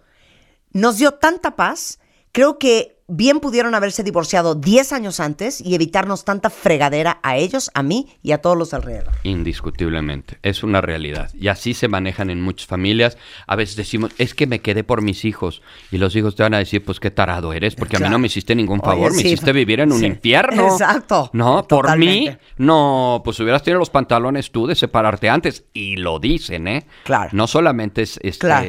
así pensadito, no, lo dicen. Claro. ¿no? Estos ejemplos de, por ejemplo, dile a tu madre que tenga los pantalones de darme la cara. ¿No? No, bueno, agarrar a los hijos de recaderos. Claro. Sí, sí, Entonces va el otro y le dice, ma, que dice papá que si sí puedes hablar con él, ¿no? Porque tampoco te va a decir que tenga los pantalones de dar la cara. Claro. ¿no? Y entonces todo esto implica que si yo no estoy bien emocionalmente, porque tengo coraje, porque tengo resentimiento, porque estoy dolido, porque soy una loba o un lobo herido, porque finalmente me siento abandonado, porque mi huella de abandono fue terrible, porque estoy traumado, por lo que sea, atiéndete. Si tú emocionalmente no estás bien, tú no vas a poder transmitirle a tus hijos salud mental. Cuatro, este tal vez es uno de los elementos pues, un poco más contrarios a lo que regularmente pensamos. Porque se trata de hablar con los hijos con naturalidad, con tranquilidad y con espontaneidad. Estos esquemas de hablar seriamente los dos, necesitamos decirte algo, fíjate que nosotros te vamos a querer siempre, no vas a perder a tu mamá, no vas a perder a tu papá, nosotros somos siempre este, para ti y lo que pasa es que entre él y yo ya... ¡ah! Flojera, no aplica, ¿sí? Y lo explico a través de un ejemplo que me parece muy representativo. Si tú agarras un sello de goma y entonces tienes tu colchoncito que tiene pintura, le das un lleguecito por arribita y luego a la hoja de papel le das un lleguecito por arribita, ¿cuánto tiempo va a durar ese sello que tú pusiste en la hoja? Se va a borrar. Se va a borrar al paso del tiempo y al rato ni se va a ver. Claro. Pero en cambio, si tú machacas en el, es, en la esponjita la tinta con el sello, lo machacas 25 veces y luego con toda tu fuerza le pegas a la hoja para poner el sello, ¿cuánto tiempo va a durar ese sello en quitarse? Forever. Forever and ever, ¿sí? Por lo tanto, lo que necesitamos no es grabar el trauma espantoso de la De- separación. y nos sentaron a todos en la sala. Exactamente. Llegaron mis abuelos. O sea, no, un horror. Tenía unos una- unas pacientes que me decía la, eh, el, el esposo, es que pues nosotros íbamos a comprar un departamento en Acapulco y no podemos porque a ella no le gusta Acapulco. Y bueno, no, y empieza a llorar. Le digo, ¿por qué no te gusta Acapulco? Dice, es que cuando yo tenía como ocho años, mis papás nos llevaron a Acapulco para hablar con nosotros de que se iban a divorciar. ¿No? Entonces, ¿cómo sería? Yo soy tu hija, más bien tú eres mi hijo, estás Ajá. hablando ropa y te digo, oye, mi amor, adivina qué. Este, yo creo que este fin de semana eh, tu papá y yo nos vamos a separar. Mm, ah, bien y no. ¿Cómo, mamá? Mi amor, tranquilo, no pasa nada, tranquilo. Nosotros nos vamos a quedar en esta casa y tu papá yo creo que se va a ir a casa de tus abuelos, porque sabes que no nos estamos llevando bien. No, esto no está funcionando. ¿No te has fijado que como que ¡ah! Y, y cuando una pareja no se lleva bien, mejor no es no estar juntos. ¿Me pasas por favor el suavitel? Así. ¿O Muy parecido a eso. O sea, te- se los Muy juro, parecido a eso. Pero, hay una ¿cómo? parte. ¿Qué va a pasar? Mi amor, tranquilo. Y tú por dentro con el cogote atorado porque este güey anda con una vieja. Mi amor, tranquilo, no va a pasar nada. Todo está bien. Todo va a estar igual. Pero no vamos a vivir ahorita juntos. Está muy bien, pero en tu narración faltó algo que yo le llamo la cronología. Es decir, y me estoy adelantando a otro punto, pero lo toco de una vez. La cronología implica en qué términos y con qué tiempos vamos a manejar las cosas con los hijos. Y yo lo divido mínimamente en seis. Y los voy a decir rapidísimo. Punto número uno, hay que hacerles saber a los chicos que hay algo anda mal. Los chavos no tienen por qué saber que las cosas están mal. Ellos pueden pensar que así son las relaciones, que pues agarrarte del chongo toda la vida, o no hablarse, o tener indiferencia, o que papá salga por un lado y mamá salga por el otro, eso es normal. No tienen por qué saber. Entonces es importante hacerles saber a los chicos que las cosas están mal. Y ahí sí me voy a tu ejemplo cuando estás acomodando la ropa. Sí. Oye, mi amor, dime una cosa, este, ¿cómo nos ves a tu papá y a mí? Pues de la cola, ¿no? Bien, mamá. Vamos a suponer que digan, bien, mamá. No, mi amor, yo creo que tú para detective privado no la haces. Claro. Estamos re mal, mi amor. La verdad tenemos muchos problemas. ¿Cómo, ¿Me mamá? pasas el suavitel, por favor? ¿Cómo, mamá? Sí, hemos estado mal desde hace algún tiempo. Oh. Por eso, es más, ¿te has dado cuenta que tu papá se va solo con su familia y yo me voy solo con la... Es porque ya andamos con algunas dificultades. ¿Y esto qué va a pasar, mamá? No lo sé. Y eso es malo. O ya lo sé, ¿no? Dependiendo. O sea, se, Porque van, a, hay se van a divorciar. Eh, es- no lo sé, es probable. ¿Por qué? Porque ahí está, ahí está. Voy a hablar rápidamente. de la- A ver, ¿de qué lloras? ¿De qué lloras? No está pasando nada. No está pasando absolutamente nada. No tienes por qué llorar, ¿sí? Cronología 1. Hacerles saber a los chicos que las cosas andan mal. Cronología 2. Hacerles saber que se ha trabajado con eso para tratar de resolver los problemas. Es importante que los chicos sepan que no votamos las cosas a la primera, ni que es de primera instancia que nos estamos pensando en separar. Estamos hablando de que ya trabajamos, tal vez ya fuimos a terapia, ya lo hablamos, tenemos hablándolo y tratándolo de resolver mucho tiempo. Tres, no estamos pudiendo resolver los problemas que hemos intentado arreglar. Cuatro, estamos pensando en separarnos. Cinco, nos vamos a separar. Seis, nos separamos. Siete, está increíble todo. claro. Y siete, y te voy a poner la segunda parte, porque son 14, no son siete. Cuando ya estamos separados, entonces viene el segundo proceso. Uno, seguimos con problemas. Dos, lo estamos tratando de resolver. Tres, no los estamos pudiendo resolver. Cuatro, estamos pensando en divorciarnos. Cinco, nos vamos a divorciar. Seis, nos divorciamos. Entonces, manejar separación y divorcio en los hijos sí es importante. Entiendo que hay muchas parejas que se separan ya con la idea de divorcio. Manejen primero separación. Vamos, vamos, nos siguen cuentavientes, nos siguen. Ahora sí que están con nosotros, están con nosotros. Ya sé que hay una cantidad impresionante de casos con variables bien distintas en redes sociales. Se los prometo que voy a amenazar a Juan Pablo y para que los lea todos. Este, pero regresando del corte, nos faltan unos puntos más de cómo se habla con los hijos de un divorcio en W Radio. Estás escuchando lo mejor de Marta de Baile. Regresamos. Estás escuchando lo mejor de Marta de Baile. Regresamos. Cortesía de bebemundo.com. Estamos hablando justamente de cómo hablas con los hijos del divorcio, con una eminencia en el tema de la psicología de infantes, adolescentes, hasta familias y parejas, Juan Pablo Arredondo, autor del libro Separación y Divorcio. ¿Cómo no afectar a nuestros hijos? Ahorita se los pongo para que lo busquen ya. Venimos del punto 4, que es hay que hablar con naturalidad y tranquilidad y espontaneidad con los hijos. Pero para hacer eso, uno tiene que tener un absoluto dominio de sus emociones. Por eso hablo de tranquilidad y por, eso y por puse eso hablaste antes, el primero estar sano Sanos emocionalmente. Claro. Viene el 5. Que la versión sea la misma. que de preferencia sea la misma. La cuestión es que muchas veces esto no se logra y yo soy un absoluto este, casado con la realidad y que hay que hacer con la realidad lo posible. Si tu versión es diferente a la mía, yo le puedo decir a mis hijos, mira mi amor, para tu mamá nos estamos separando porque dice que yo ando con otra persona. Pero la realidad es que no ando con otra persona. Es porque yo ya no la amo. Por ejemplo. Entonces, tu mamá dice que es por una cosa. Así con la mano en las pelotas. Claro, por supuesto. Neta. Sí, por supuesto. Porque hay tres tipos de versiones distintas. Todas las versiones que yo conozco engloban en estas tres. Punto número uno, la versión de los pleitos. Es decir, más vale una buena separación que un mal matrimonio. Y en estos pleitos que los hijos ven, que los niños eh, viven toda la vida, también está la cuestión de las guerras frías, la indiferencia, no me hablo, no lo pelo, no nos hablamos, este, hay cero consideración, este, estamos. Entonces, es porque, digamos, es la parte que generalmente se llama no nos llevamos bien, ¿no? Dos, la versión de que el amor acaba.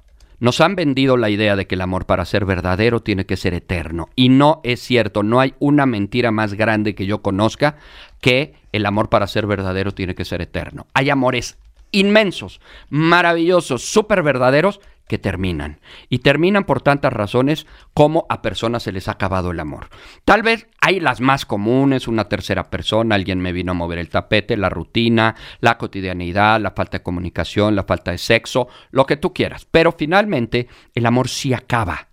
Y es importante que los chicos sepan que el amor acaba. Y si no lo cuidas, y si no lo alientas, y si no le das amor, cariño, comprensión, consideración, comunicación, el amor acaba. Y entonces, una de las razones reales y más frecuentes por las que una pareja se separa es porque alguno de los dos dejó de amar. Y como digo yo, por muy grande que sea el amor de dos personas, de una persona a la otra no alcanza para mantener una relación. Se tienen que amar los dos. Si el amor acabó, así como a veces decimos, en el corazón no se manda para ver de quién te enamoras, en el corazón tampoco se manda para ver de quién te desenamoras. Y entonces manejar la versión de un amor que acaba es algo muy común y es algo que sí puede ser aplicado. Y la tercera, para muchos les confunde mucho más como versión, es la versión de la búsqueda de la felicidad. Si tú no estás a gusto en el lugar en donde estás, ya trabajaste, ya luchaste, ya hiciste, ya intentaste resolver, ya intentaste hacer que las cosas mejoren y las cosas no mejoran. Y definitivamente no te sientes a gusto en donde estás, Nadie es responsable de tu felicidad más que tú y es necesario que de pronto tal vez voltees a otro lado para buscarla. Esto, el, el, fondo final de esto, lo que a mí más me gusta de esta versión es que en alguna medida trae realmente mensajes de vida bien profundos. Y siempre lo pongo a través de ejemplos. Imaginemos a una hija de 17 años que llega y te dice, Ma, ¿te acuerdas que iba a cortar con Miguel? Sí, mi amor, pues no corté con él. ¿Por qué? No, es que me dijo que si cortaba con él se moría y que no podía vivir sin mí y que se iba a matar, entonces me dio lástima y me quedé. No, espérame. Si tú no quieres estar con él, no importa lo que él te diga, ¿no? Ejemplo 2. Llega tu hija y te dice, Ma, ¿te acuerdas que quiero a Miguel y yo lo amo con toda mi alma? Ya me mandó a la fregada, ya me trató mal, no me habla, me desprestigia, este, habla pésimo de mí, este, me ve con cara de asco, pero es que yo lo amo tanto y yo quiero seguir con él. Espérame, si no te ama, no tienes por qué seguir con él, aun cuando tú lo ames. Y todos estos son finalmente aprendizajes de vida. Totalmente. Uno busca lo que uno le es familiar y a uno le es familiar lo que vio todos los días. Toda la vida. Y además les das una alternativa distinta. Yo siempre lo he dicho, que nosotros hacemos un análisis parcial de la situación de la separación, porque comparamos lo bueno de estar juntos para nuestros hijos contra lo malo de separarnos. Cuando tú comparas lo bueno de algo contra lo malo de algo, ¿qué va a ganar? Por Claro. lo bueno, y siempre decimos, no, hay que darle una familia y estabilidad, Claro, y claro. papá y mamá ahora, juntos. Ahora, ahí te va una pregunta en cuanto a que lo ideal es que los dos traigan la misma versión. Claro. Hay información que es absolutamente innecesaria que tengan los niños. Los niños cercanos a mí que han vivido recientemente divorcios, a mí me impresiona la cantidad de información que tienen, ¿no? De Es- todo lo que saben. Estás dando el punto más álgido de todo lo que yo manejo. La menor fórmula que yo tengo para los papás es para encontrar la diferencia entre decir las cosas con veracidad, es decir, apegadas a la realidad, y la sobreinformación. Yo no conozco una fórmula más que el sentido común. El problema es que a veces es el menos Es común que hay de gente los que no tiene sentido común. Exacto. Pero si no encuentro yo una forma específica de decir, sí le tienes que decir la verdad, pero sin sobreinformar. O sea, pero por ejemplo, yo podría decirle, nos vamos a separar Sí, porque esta relación ya no está funcionando, sí, tu papá ya no está contento y yo, porque odio ser una víctima, aunque esté llorando por dentro, le diría, y yo la verdad es que tampoco, sí, aunque estoy que me lleve el diablo, ¿eh? sí. Y aunque Incluso- sé que este güey en realidad se está separando de mí porque me lo caché con una vieja y lo estoy mandando al diablo. Eso no se lo voy a decir a mis hijos. Claro. Y yo me voy a hacer corresponsable y parte de la toma de decisión Porque yo quisiera que mis hijos me vieran a mí como una mujer que está en control de lo que pasa en su vida y no que es víctima de la decisión que tomó el fulano. ¿Ya, me entendiste? Totalmente de acuerdo. Aunque sea mentira, ¿eh? Sí. Yo no quiero que digan pobre de mi mamá o que me vean como una víctima. Entonces yo, yo no voy a decir Pero que tú me no pintó el quieres. cuerno. El problema es qué es lo Yo que no quieren quiero. otras miles de mujeres Claro. porque pareciera que sí Claro, quieren ser porque, una víctima. Porque, ok, yo no quiero ser una víctima porque yo no quiero darle el mensaje hacia mis hijos. Yo quiero que ellos aprendan y crezcan sabiendo que ellos son poderosos y que ellos son corresponsables de lo que pasa en la vida. Y que finalmente yo no quiero estar al lado de alguien que no quiere estar conmigo. Claro, Punto entonces final. no les voy a decir, nos vamos a separar tu papá y yo, mi amor. Esto es muy fuerte para mí porque tu papá se enamoró de alguien más y ya no está enamorado de mí. Me corto una chicha antes de decir eso. Yo me voltearía y diría, tu papá y yo hemos tomado la decisión de separarnos porque ya no estamos contentos, esto ya no está funcionando, él no está feliz y yo tampoco estoy feliz. Y ustedes tranquilos porque todo va a estar increíble y todo está bien. Así y me meto al closet a llorar como perra. Pero a mis Toda- hijos que no me lo van a notar Por nunca. supuesto. Ahora, también hay una cosa que hay que apegarnos a la realidad. Cuando tú de pronto no puedes controlar tus emociones, porque no pudiste, lo intentaste, trataste, le hiciste Sí. todos los medios, y no puedes, entonces, como siempre digo, el recurso inmediato es verbaliza. O sea, Entonces, tú empiezas a platicar esto que acabas de decir. Tu papá y yo ya no estamos a gusto, tu papá ya no quiere estar aquí y yo eh, la verdad es que estoy de acuerdo. Perdón, mi amor, esto me duele. Discúlpame, me duele, pero finalmente así va a ser. y todo va a estar Punto. Y todo va a estar bien. Verbalizo mi dolor en lugar de decir, me entró una basurita al ojo. Sí. Es que me acordé de algo triste Sí, no, no. que Claro. te ven con cara de ¿de qué me quieres ver la cara Claro, a mí? claro. ¿No? La siguiente es son los acuerdos. Los acuerdos tienen muchísimas aristas, muchísimas. Sin embargo, yo me gusta centrarme básicamente en tres o cuatro puntos muy muy específicos. El primero es que los acuerdos impliquen si se va a tratar de una separación con los dos que tengan acuerdo y tengan la misma versión. Si no, se tiene que respetar que cada quien tenga diferentes versiones, pero se puede sostener. Para tu mamá es por esto, para mí es por esto. Y de hecho, déjame decirte, hijo mío, que es una de las razones por las cuales ni en esto nos hemos podido poner de acuerdo y te ríes y bromeas con esto, porque ni para decir por qué se están separando están de acuerdo. ¿no? Y puede ser algo hasta gracioso. Otra de las cosas es si las separaciones van a ser a puerta abierta o a puerta cerrada. Es decir, si el individuo o la individua va a entrar al recinto y al hogar de la persona, ¿no? A la Este, hay ¿no? hay eh, parejas en donde el, el hombre puede entrar a acostar a los niños, a bañarlos, a cuidarlos, y hay otras donde ni se te ocurra, este es de la puerta para afuera, es algo que se tiene que acordar. También es importante el tema de las visitas, si van a ser rígidas o van a ser flexibles, lo cual siempre es recomendado las visitas flexibles, aunque para las parejas que tienen las cosas muy álgidas y demasiado duras, lo flexible suele no funcionar del todo. Y lo otro, pues es evidentemente también la cuestión de los tiempos, quién va a tener a quién cuánto tiempo. Hay unas verdaderas locuras de acuerdos que hacen los papás que a veces yo ni siquiera las entiendo, pero los niños sí las entienden a fin de cuentas. Y entonces si son capaces de entenderlo, los chicos está bien, porque hay unos que se quedan una semana uno, otra semana otro, cada 15 días, cada 15 días con días eh, entre semana, eh, a veces están un mes y un mes, en fin, todo esto es algo de lo que se tiene que acordar y que esto tendría que ser en pro de los hijos, no en pro de los papás. Claro. Los papás generalmente alegan y tratan de acordar lo que les conviene a ellos.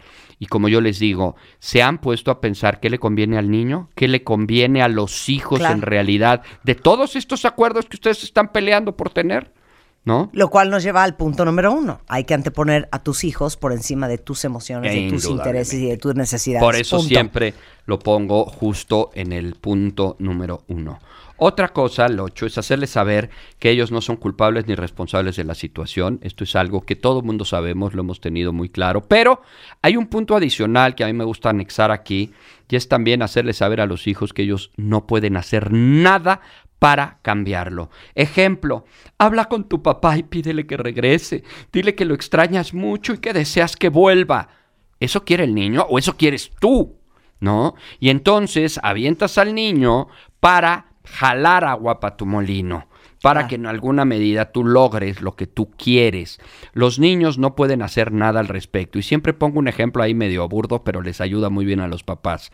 Cuando les digo, a ver, mi amor, cuando yo me enamoré de tu mamá, ¿te pedí opinión? Ay, no, yo ni estaba. Bueno, tampoco te la voy a pedir para desenamorarme. No. Claro. O sea, yo empecé a andar con tu mamá sin opinión tuya. Voy a terminar con ella sin opinión tuya. Porque esto es una cuestión de adultos. Claro. Y entonces, como adultos, lo vamos a manejar y no eres tú responsable. Uno y dos, no puedes hacer nada al respecto. Una de las cosas que más frecuentemente he visto yo son eh, chicos que se enferman, que se empiezan a fracturar cosas, que se portan del demonio. ¿Por qué? Porque sienten que de esa manera van a unir a papá y a mamá. Siempre pongo el ejemplo de un chico que me lo llevaron, llevaba en dos años cuatro fracturas, hasta que finalmente salió en terapia que el niño se fracturaba porque veía a los papás juntos en el hospital cuando él se fracturaba. Entonces la forma de encontrar que se junten ellos dos era justamente a través de las, fractu- de las fracturas. Eh, el número nueve es ver indicadores de ansiedad. El super archirrecontra gran enemigo de una separación es la ansiedad en los hijos. Y la ansiedad tiene cuatro generadores principales. Uno, la falta de certeza, la falta de certidumbre, los mensajes que no son claros, lo que no tiene una idea certera de lo que está sucediendo. Sentir que alguien, que no hay nadie aquí que esté en control. Por supuesto. Porque mi mamá la veo llorando y mi papá lo veo furioso. o Por viceversa. supuesto, ¿no? Y además no entiendo nada porque no me dicen nada y Nadie lo que me me dicen me lo dicen horrible. Claro, ¿No? Y me lo dicen gritando y me lo dicen con una carga emocional brutal y entonces de pronto el desgraciado, infeliz, animal, maldito, resulta que es mi papá el que yo quiero. Entonces eso por supuesto me va a generar mucha ansiedad. Dos, las cargas emocionales de los adultos son los grandes generadores de ansiedad. Toda esta energía que emana de nosotros le cae directamente a nuestros hijos. Tres, las dificultades en el manejo de límites, de reglas y de estructura. En los divorcios, el tema de los límites, si de por sí venía difícil o mal, cuando hay una separación, los límites se vuelven una cosa verdaderamente imposible. ¿Por qué? Porque uno permite lo que el otro permite, yo castigo y el otro da, yo lo tengo sentenciado por algo y entonces allá está recibiendo premios, este, conmigo está todo restringido y allá es libre, Disneylandia sí. igual Disney y entonces esto es un gran generador de ansiedad. Y el, ter- y el cuarto son elementos de fantasía. Los niños suelen aventar la fantasía hasta donde pueden y esto hace que finalmente se genere mucha ansiedad. Imaginemos un niño que fantasea que se va a quedar solo en el mundo cuando su papá no esté. Pues me parece que es bastante angustiante.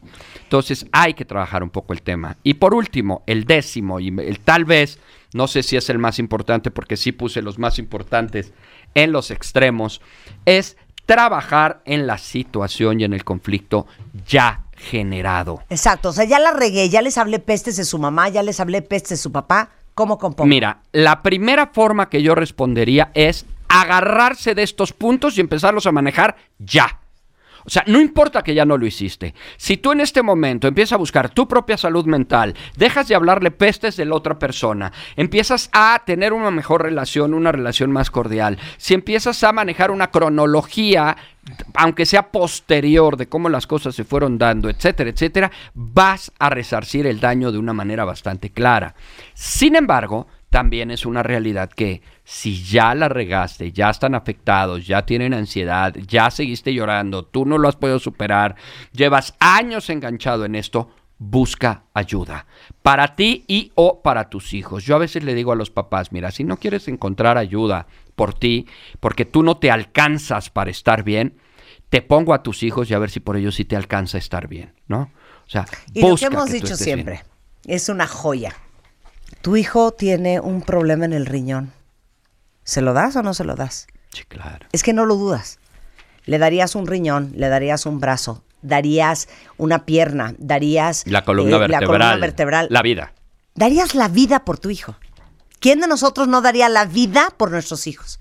Oye, neta ve a terapia, neta no le hables mal de su mamá o de su papá. Ah, no, eso sí no lo puedo hacer. Eso sí no me lo La vida sí le doy, Ajá. pero quedarme callada, eso sí no puedo. Eso sí no lo voy a hacer. ¿Por qué? Porque él se va a El enterar de quién es como su padre. sea, pero controlar mis emociones ahí sí no puedo, fíjate. Sí. Eso sí no. Sí. Nada más piénsenlo así. Así es. Hay que buscar ayuda para ellos, o sea, para la persona, para el adulto, pero también para los niños. Los niños de verdad salen muy raspados de esta situación. Ojo, y volvemos exactamente al origen de la plática. No por el divorcio de los hijos, sino por lo pésimo que manejamos el divorcio con los hijos. Eso es lo que los afecta. El libro se llama separación y divorcio, cómo no afectar a los hijos. Estamos a nada ya de tener los seis libros en digital, por fin, porque era algo que veníamos peleando, pero ya vamos a tener los seis libros en digital, lo cual le hace muchísimo más fácil conseguir. Claro, pero de todos modos, el libro es de editorial. De editorial Vergara. Ok. Sí, este está donde en cualquier tienda departamental y demás, ahí está. El libro. autor es Juan Pablo Arredondo. Y si les urge este, contactar a Juan Pablo, lo pueden hacer a través de. Ahí les va el teléfono 5523 1010. En Twitter es JP Arredondo H.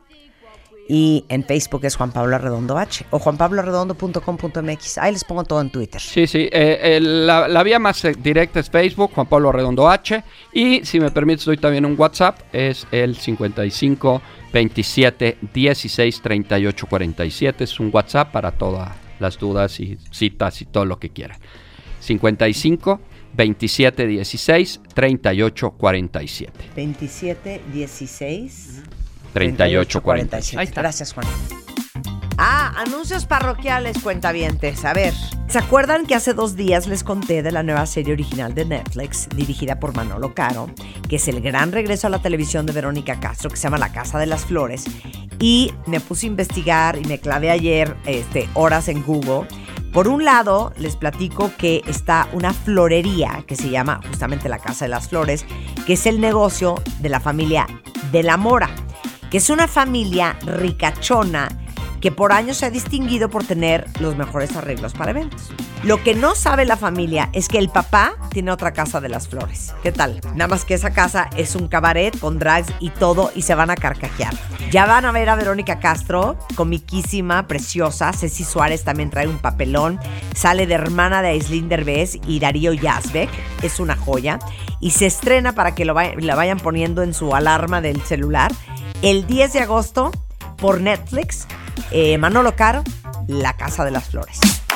Bueno, cuentavientes, para todos los que les urge tener refri nuevo, déjenme decirles que cada vez que hablo de este refri, alguien en la tarde me dice, oye, hija, ¿qué onda con el refri de Samsung? Sí está cañón, ¿verdad? Y yo, 100%.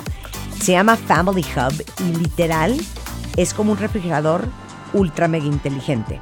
Pueden, de entrada, tiene una pantalla que pueden controlar todo el refrigerador desde ella. Es una pantalla Full HD. Tiene tres cámaras adentro del refrigerador que se sincronizan con su smartphone para que vean lo que está dentro, donde quiera que estén. O sea, típico que estás en el súper y dices, ¿había crema o no había crema? Literal, en tu smartphone accedes a tu celular y puedes ver si adentro de tu refri hay crema o no hay crema. Por ejemplo, te avisa cuando algo está por caducarse y aparte los mantiene conectados porque pueden compartir recaditos, fotos y hasta pendientes en esta pantalla Full HD. Además, eh, este refri, el Family Hub, tiene una app buenísima que les recomienda recetas con los ingredientes que tienes adentro del refri. ¿No es la cosa más cool? Se llama Samsung Family Hub. Vayan a ver el refri del futuro que ya está aquí. Es mucho más que un refrigerador y es obviamente de Samsung. Hacemos una pausa y regresando lo mejor de Marta de Baile en W Radio. Estás escuchando lo mejor de Marta de Baile. Lo mejor de Marta de Baile. Regresamos. Todos tenemos una historia que contar y un pasado que manejar. Y un pasado que manejar. La forma en la que cada uno de nosotros nos contamos nuestra propia historia es lo que hace la diferencia. Aprendamos a coleccionar lecciones y no coleccionar fracasos, porque lo que te pasa a ti no tiene que pasarle a tu alma. Este 30 de agosto, el arte de lograr la vida que quieres. 8 de la noche. Centro Cultural Teatro 1. Boletos en ticketmaster.com.mx. Estás escuchando lo mejor de Marta de Baile. Lo mejor de Marta de Baile. Regresamos. Van a flipar con el invitado que tengo hoy aquí. Ubican todos, por supuesto, el nombre Robert Kiyosaki. Que es empresario, pero inversionista, pero escritor, pero conferencista, pero orador eh, motivacional, creador del simulador de inversiones llamado Cashflow, fundador y accionista mayoritario de Cashflow Technologies, que es una corporación poseedora de las licencias para la marca Padre Rico, Padre Pobre, que seguramente muchos de ustedes han leído el libro, porque vendió más de 20 millones de libros en el mundo, esto de Rich Dad, Poor Dad, eh, escritor de un total de 20 libros, varios de ellos este, con muchas personalidades, este, y pues este hombre es un genio del juego del dinero. Y hoy vamos a hablar de por qué no entendemos las reglas del juego del dinero. You are looking at probably the two worst students that you could ever see. My name is Marta, her name is Rebecca, and we've flunked the test. Welcome, Robert. But I also know why you're the most powerful woman in Mexico Ay, Dios mío, and why is that? Because I don't know yet. because your spirit. Ay, claro, mi espíritu. Claro, tu espíritu. Dice, pues, mana, mira, no sabrás de finanzas, pero eres bien poderosa y es por tu espíritu. You have a Talk me, very Robert. you have a very powerful but kind spirit. Ah. So you can you can have a powerful spirit and be mean like me. No, you're not. You're not. You're a pan de Dios, as we say in Spanish. Dice, porque tienes un espíritu poderoso, pero muy Amable. amable. Sí, claro. Exacto, porque hay gente Cosa que poderosa mucha y gente mala. no tiene, ajá. Y él no es uno de ellos. Could you ask us a few questions just to see how lost we are? Um, what does school teach you about money? Nada. Nothing. Zero. Zero. What does school teach you about taxes? Excuse me? Taxes. ¿Sí? Squeeze me. Eh, Nothing. Nothing. Zero. what does school teach you about debt? Nothing. And what makes the rich rich is education, taxes, and debt. See, the rich pay very little taxes. They make a lot of money, but pay little in tax. But they also use debt as money. I mean, they borrow to buy, like your friend in New York, assets. Yeah. And you borrow to buy Gucci. Claro. Claro. Es que nos Traduz, di- traduz. le digo, a ver, haznos unas preguntas para ver qué tan en el hoyo estamos de la lana. Y dice, a ver, ¿en el colegio te enseñan sobre el dinero? Cero. Ok, ¿te enseñan sobre eh, el concepto de la deuda? Para nada. ¿Te enseñan el, eh, el tema de impuestos? impuestos? Nada. Tampoco. Bueno, la gente rica está educada, tiene conocimientos financieros, sa- pagan menos impuestos que casi todos. Ajá. Aparte, usan deuda inteligentemente para comprar un departamento en Nueva York, para comprar bienes raíces y cosas que producen dinero. La mayoría de nosotros usamos la deuda, por no decir credit cards, that's debt, para comprar Gucci. Y Claro, televisiones, exacto. y botas, y zapatos. Muy mal, Robert. But, but I like Gucci. I like Prada. I like, you know, Boss.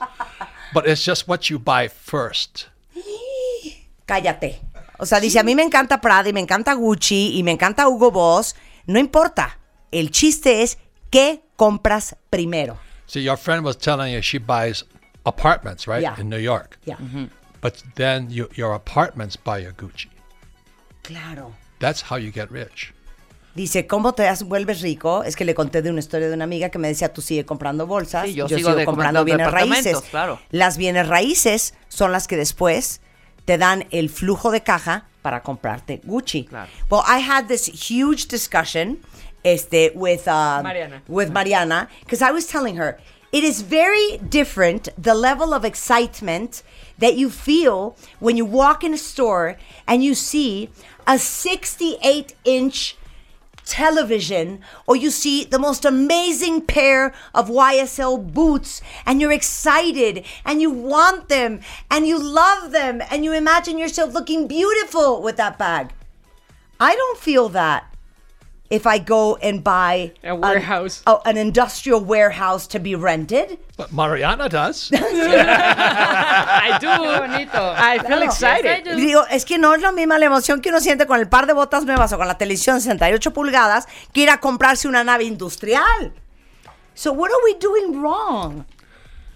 well, it, there's three things money, sex, and power, right? Okay. So when you walk into Prada or Gucci, it's about sex. It's the same reason guys drive Ferrari. Claro. Don't don't you understand? So Yes, they yes. so because like I have Porsches, Ferraris, Lamborghini. Yeah. It's because I gotta look good. So guys, it's their cars or their watches. And for a woman, it's the handbag and the shoes and the hair and the makeup.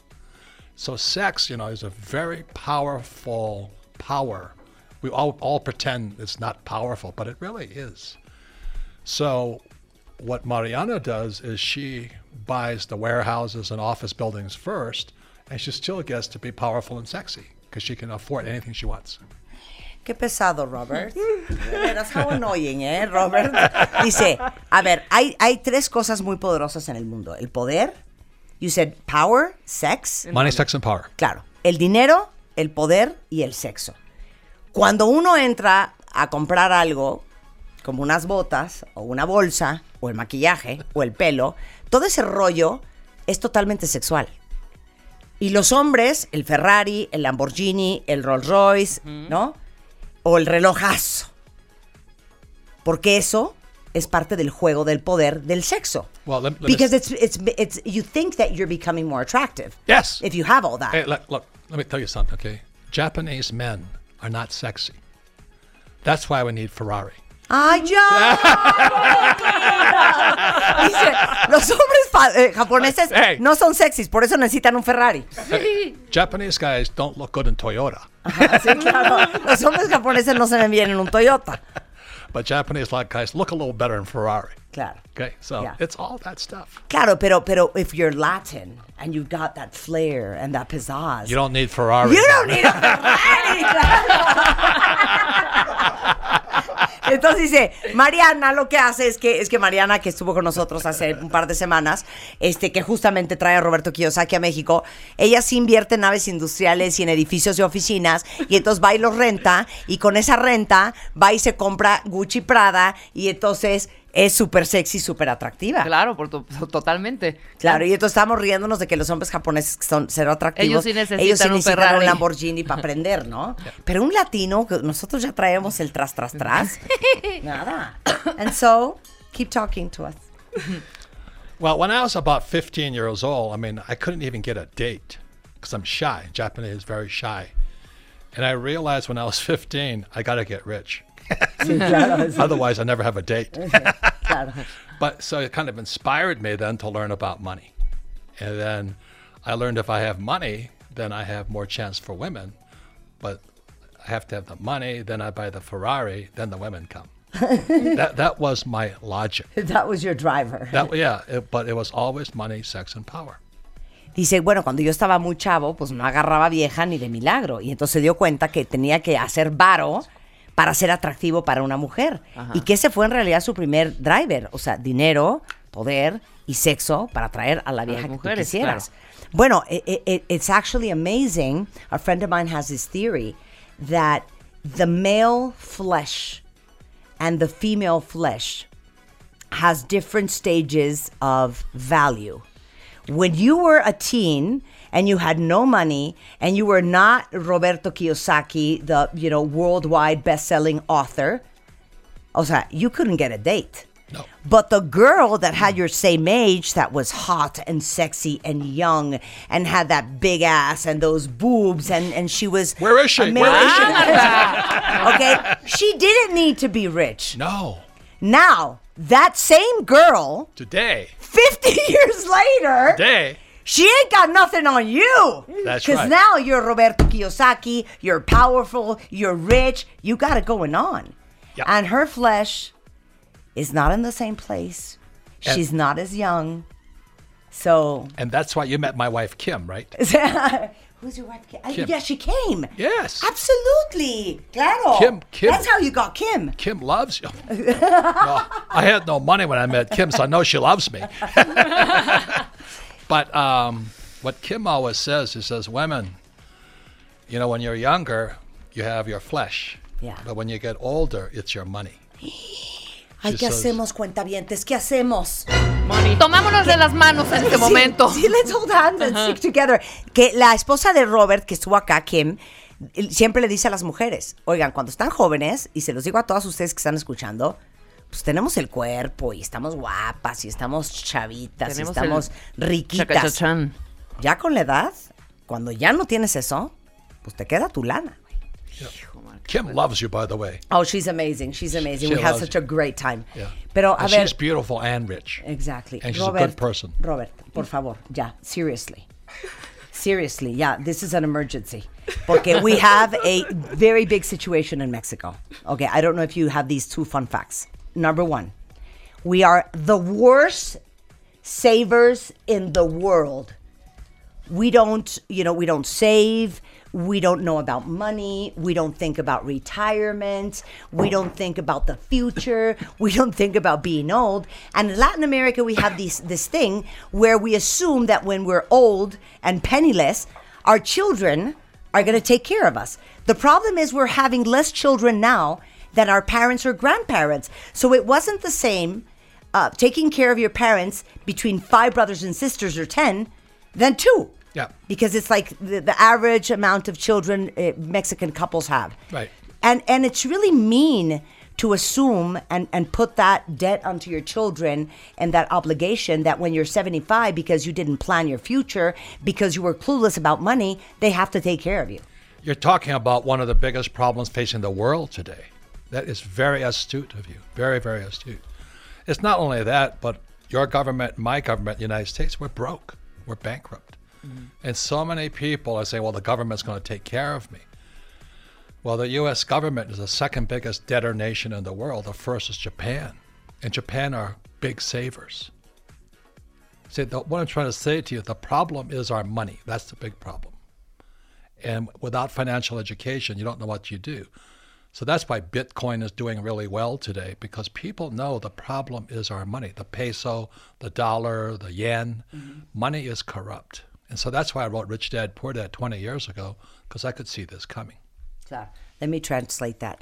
Que dice que, que le, explicaba yo que está cañón, que esto neta sí es una emergencia, porque cuando hemos hablado de Afores, cuando hemos hablado de con la CONSAR, cuando hemos hablado de fondos de retiro, eh, creo que todos estamos bien asustados porque sabemos que no es lo mismo hoy que hace 10, 20, 50 años cuando nuestros papás tenían cinco hijos y no es lo mismo mantener a tus papás entre 5, entre 10 que entre 2. ¿Y cuántos de nosotros no hemos tenido pleitos infernales con los hermanos porque, oye, güey, no manches, güey, yo le di lana a mi mamá el, año, el, el- el mes pasado, págale tú, ¿no? Y todo el mundo se anda aventando la pelotita y es una...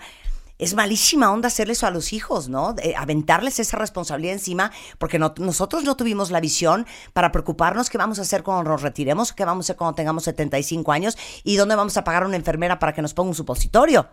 Entonces dice Roberto que, Robert, que es cierto que eh, pasa lo mismo en México, pasa lo mismo en Estados Unidos. Esta- Estados Unidos es el país más endeudado del mundo junto con Japón, pero la única diferencia es que los japoneses sí, tienen esta disciplina del ahorro.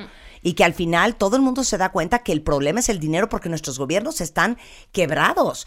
Y, si ustedes quieren mantener el estilo de vida que tienen hoy, con una jubilación de dos mil o tres mil o cinco mil pesos, no va a dar. What I'm saying is that if you're thinking, no, well, it doesn't matter because the day I retire, my retirement fund will pay you know, whatever. Pero if you want to sustain the same lifestyle that you have today with $200 or $100, you're not going to make it. Especially since all governments are printing money. They Claro. just print, print, print. Sí, que, que todos So los gobiernos imprimen money. lana. Sí. and you save money It's stupid. It's crazy. Okay. The most important thing is like what Kim, my wife, always says to women. Women are smarter than men when it comes to money. Mm-hmm. So that's why she wrote her book, Rich Woman. Mm-hmm. She says women need to understand that men think with something else. They don't think with their head, as you know. I wonder what. I wonder what. So one of the big mistakes that young people make is, oh, we can live on love, we can have kids, and we'll be fine, and that leads to disaster. You, you have to be very careful who you marry or who you spend time with. You know, mm. so th- those are very important things that affect money. Claro. Dice que su esposa, Kim, por eso escribió el libro de eh, Mujeres Ricas, eh, habla mucho para las mujeres y dice que desafortunadamente las mujeres somos mucho más hábiles con el dinero que los hombres porque los hombres piensan con otra parte de su cabeza y no es la que tienen encima de los hombres, piensan con otra. Órgano que no vamos a mencionar. En absoluto. Pero que al final las decisiones que uno toma desde con quién te vas a casar, hasta de quién te rodeas, por supuesto que impacta tu salud y tu sanidad financiera. Now, unfortunately, speaking about money so openly with your friends or with your future husband, it's it's very non-educated. It's very not nice. It, it's you know what I'm saying. So we have this taboo about money. It's not nice to talk about money. Yes, that's correct. At dinner, you don't talk about religion, sex, and politics and money. Yeah, and football. and football. football. but anyway, it's it's very important, and the world is changing, and that's why my wife Kim, you know, she writes she she writes to young women like you. You've got to get smarter because men aren't that smart anymore. So women don't have you don't need a man anymore. Yeah. That's what's happening. Yeah. So um, I'm happy, always happy to talk to young women like you, Of course, yeah, of course, que dice que you are the power. Claro, que ustedes son, nosotros tenemos el poder y que cada vez las mujeres necesitamos menos a los hombres y que en el caso financiero, este, a las mujeres jóvenes que están escuchando, el ser financieramente independiente es bien importante. If you have a relationship or you don't, if you're married or you're not, if you're going to get married or you're not, este, you stand in a different place in a relationship in front of a man or in front of another person, no matter if you're gay or not, when you are financially independent. But let's think that 2018, it's, you know, we're going to erase everything and we're going to go back to zero. And we're going to do everything according to Master Robert Kiyosaki. What do we need to do? I think women need to just take control of your money. What does that And- mean? But that means getting get yourself educated. That's why uh, my wife Kim wrote "Rich Woman," especially for women. She said women are different than men, which I agree. And it's a different mindset because a lot of times women protect the family, the child. You know, men don't. And right now, in my friend's family, the young couples are breaking up faster now. They have kids and all this, but the wife takes care of the kids, and then they're so they have the, they have their their own profession, they have their house, and they have the kids. The guy's off drinking, having a good time as usual. So that's why she says women really need to think smarter, get more dedicated to your own education. Just like that girlfriend who told you to buy an apartment. Of course. Dice, número uno, se tienen que educar. Nos tenemos que educar todas. Porque, bueno, hoy cada vez hay más divorcios. Dice que en Francia, bueno, se divorcian este, cada dos minutos. Y que al final, normalmente, la verdad, normalmente, aunque hay sus casos, las mujeres son las que se quedan con la absoluta responsabilidad de los hijos y de la casa. Y tienen carrera. Y, y, pues mientras que el otro anda en el jejeje, jijiji, Sí. uno tiene que tomar el control. Y por eso es tan importante que nos eduquemos financieramente. Vamos a hacer un corte comercial. El resto de los consejos de Robert Kiyosaki, autor de Rich Dad, Poor Dad o Padre Rico, Padre Pobre. Regresando del corte en W Radio, damos una pausa y ya regresamos. No se vayan. Estás escuchando lo mejor de Marta de Baile. Regresamos. Estás escuchando lo mejor de Marta de Baile. Regresamos. Estamos con Robert Kiyosaki. Seguramente ubican el libro Rich Dad Poor Dad. Y ya vi que varios de ustedes están desquiciados en redes sociales de la emoción de haberlo conocido. Y justamente vino a enseñarnos a todos los hombres y mujeres mexicanas cómo ser financieramente más inteligentes.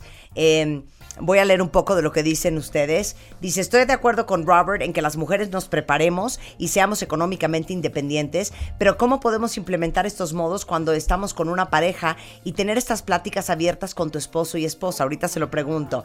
¿Vale la pena invertir en posgrados universitarios o en cursos que te enseñen sobre el dinero?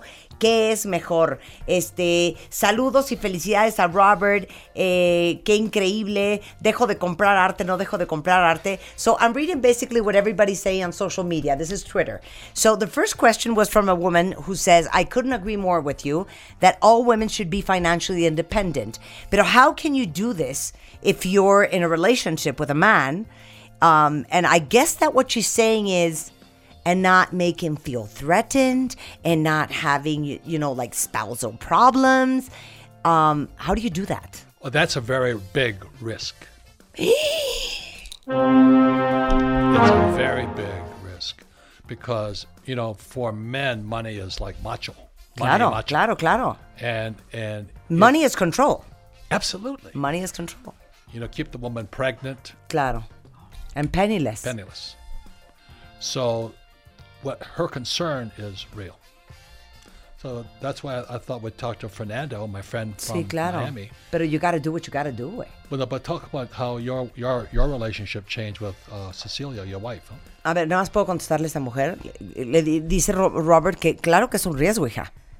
Porque el, el dinero es un tema de control y de poder. Y por supuesto que podrías poner tu relación en riesgo si tu pareja no está contigo y si se empieza a poner nervioso de que tú estés haciendo dinero, de que tú estés cambiando el modus operandi de la relación y que de repente ya no dependas de él. Entonces dice Robert que hablemos con Fernando, que tiene una historia con su esposa muy graciosa Sí. para nosotros, Fer.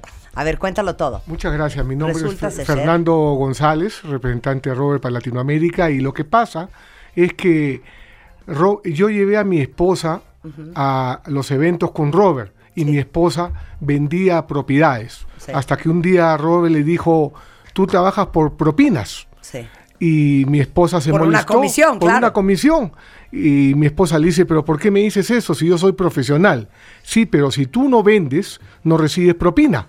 Entonces, a partir de ese momento, mi esposa se dio cuenta Ajá. de que tenía que convertirse en una inversionista. En vez de darle a otro de comer, tenía que comer ella.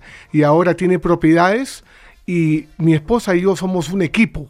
Ju- justo la pregunta que hacía esta chica que con su pareja, hay que trabajar en equipo porque la educación financiera no es para una persona, es para una familia. Claro, pero a ver, te voy a hacer una pregunta fuertísima. Por Dale supuesto. la mano, Mariana, porque se le va a dar un infarto. lo que Pregunta, preguntar. pregunta. Cuando tu esposa hizo el cambio después Sí. de que Robert la insultó Sí, y empezó a hacer lana, sí. ¿te pusiste nervioso como hombre? Inicialmente sí, porque ella ya no me necesita. Claro. Eso está Ella cañón. no me necesita. Ella está conmigo porque me quiere, pero ella tiene tanto o más dinero que yo. No me necesita. Claro.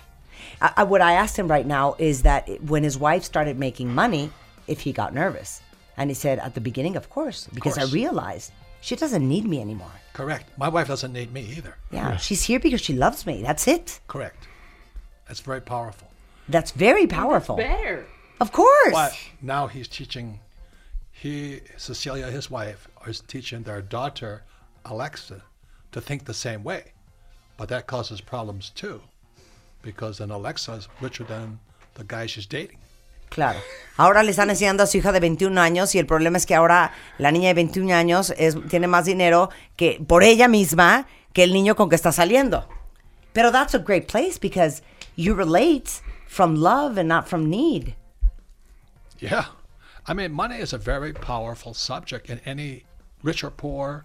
It's always powerful. It runs our lives. Claro, es muy poderoso el dinero, para bien o para mal, para ricos y para pobres. A ver, this is a very good question. Eh, somebody from the audience is asking, Lucy, should I invest in masters and PhDs and, in you know, college or university courses or sh- or, or in programs that teaches you about money? O sea, what, what is the best option? I would say both. If you're smart enough to get a master's and PhD, do that. But they'll never teach you about money.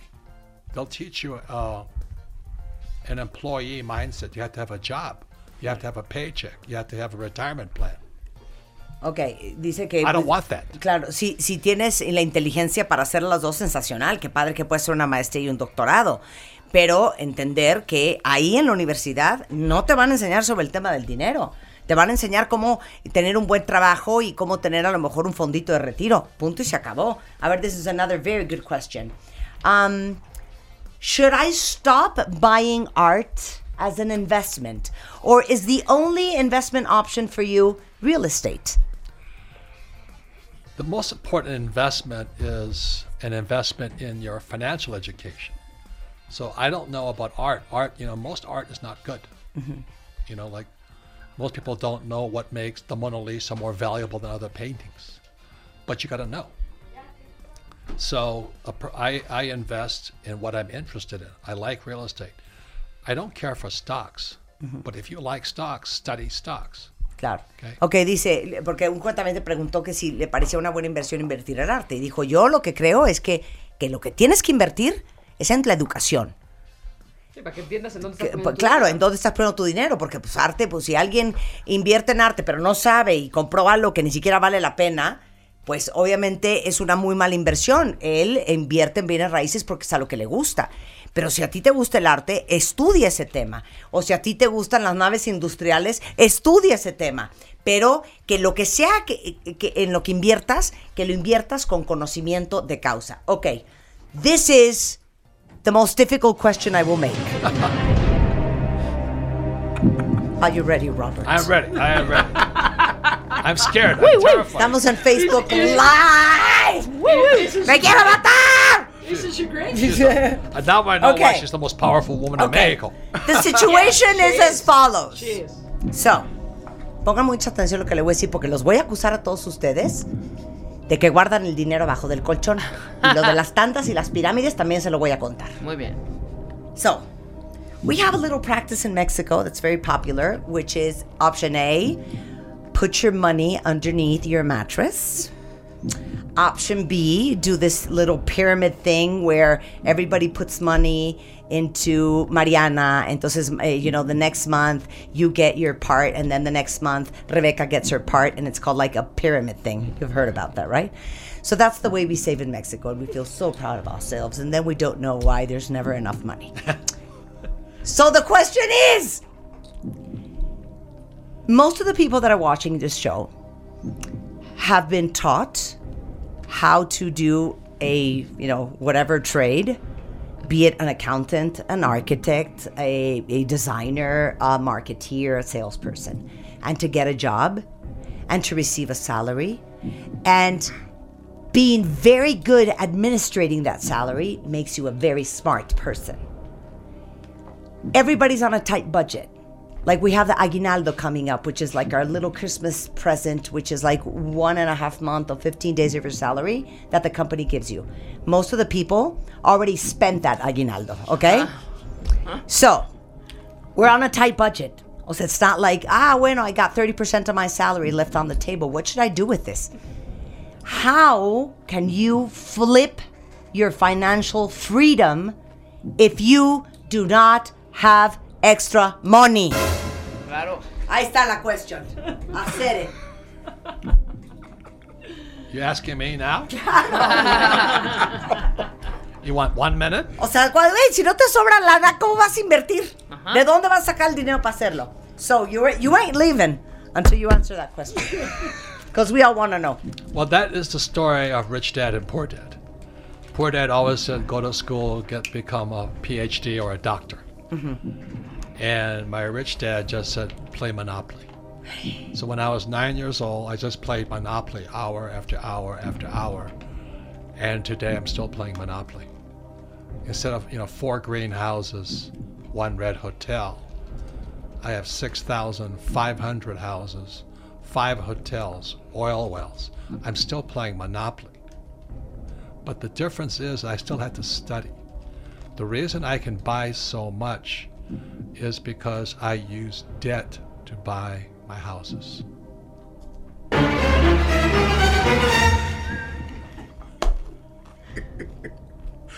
Casi se me va la cacahuate lo que acaba de decir.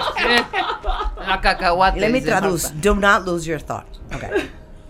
Dice, esa es un poco la historia del de el libro de Padre Rico, Padre Pobre. El Padre Pobre te dice, estudia, busca un trabajo estable, hijo, que te paguen un sueldo digno. Mientras que el Padre Rico te dice, juega Monopoly todo el santo día. Se llama Monopoly igual a Mo- Monopolio, no sé Igual. cómo se llama, ¿no? Monopoly. Igual. ujú. Entonces él Monopoly. jugaba Monopoly todo el día. Now it's cash flow. Claro, eh, ahora now it's cash flow, el, el, el- el- que es un app, ¿no? ¿Bien? Eh, sí, y un juego de Sí, y un juego de mesa. Que ahora sigue jugando Monopoly. Nada más que en vez de tener seis casitas y el muñequito del petróleo, y ahorita Robert tiene, a ver, give me the numbers again, 5,000 homes. No, 6,500, five hotels, five golf 6,500 courses, casas, 5 hoteles, oil wells. Pozos petroleros. Qué pesado, ¿eh? Y, y, ¿Sabes qué? Don't teach me. Just be my friend, adopt me as a daughter, and give me money. That's all I want. Ya. I, ya. I, I think the police would call it something Claro. else. Oh my god. Y entonces dice, Hoy conseguí todo eso con algo simple que se llama deuda. Which So in Mexico, we have a very bad practice, which is using our credit cards to buy stupid things that do not generate money. That more than assets are absolute liabilities, ¿ok? Porque la verdad es que usamos las tarjetas para comprar cosas que no nos generan un pito de dinero a ninguno. Porque unas botas no sé cómo les puede generar dinero a menos de que seas prostituta y que las botas te hayan jalado un chingo de clientes. De otra manera no me lo explico. De otra manera My no hay example manera. is amazing. Like boots do not generate cash flow unless you're a prostitute. And thanks to those boots, you got so many clients that night. But apart from that, I don't see how boots can generate money. Is the joke. So, That was our discussion at breakfast. exactly. How do we use debt? And what type of debt? Am I on air? Yeah. Well, I understand this real quickly. The bankers don't want your savings. The bankers want you to borrow money.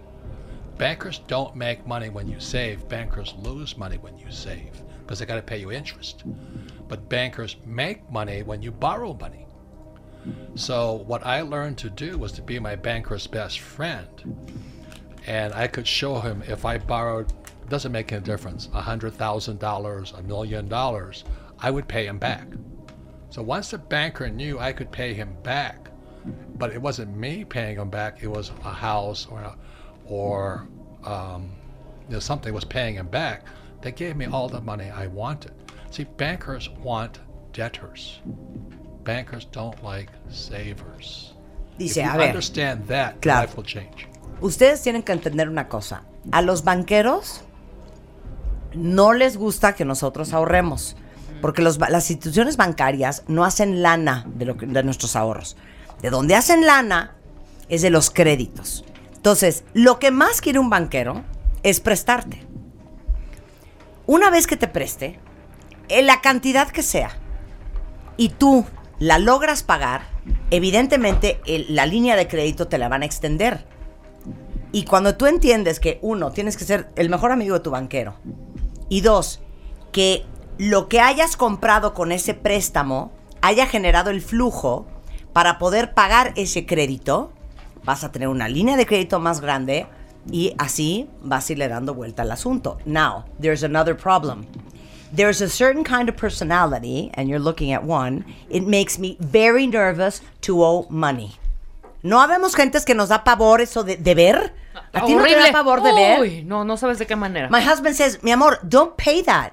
It's, I mean, 3.75%, you know, fixed rate, 30 years. Why? Don't pay it. Y yo, es que makes me nervous to owe so much Sí, money. exacto. Well, it should be because debt is very dangerous. But the difference is, let's say I have 6,500 houses. There's 6,500 people paying that debt, not me. O sea, de las 6.500 casas que tiene, hay 6.500 personas. Sí. Esas personas están pagando la deuda de Robert, Sí, no claro, él. no él. Exacto. Totalmente. Can we come and live with you in Phoenix? like for Christmas break? I have 6,500 houses. Yes. Oh yeah. Oye, I have to charge you rent, ¿y though. quién es Darren Weeks? ¿Por qué está con nosotros también? Que van a compartir su experiencia también.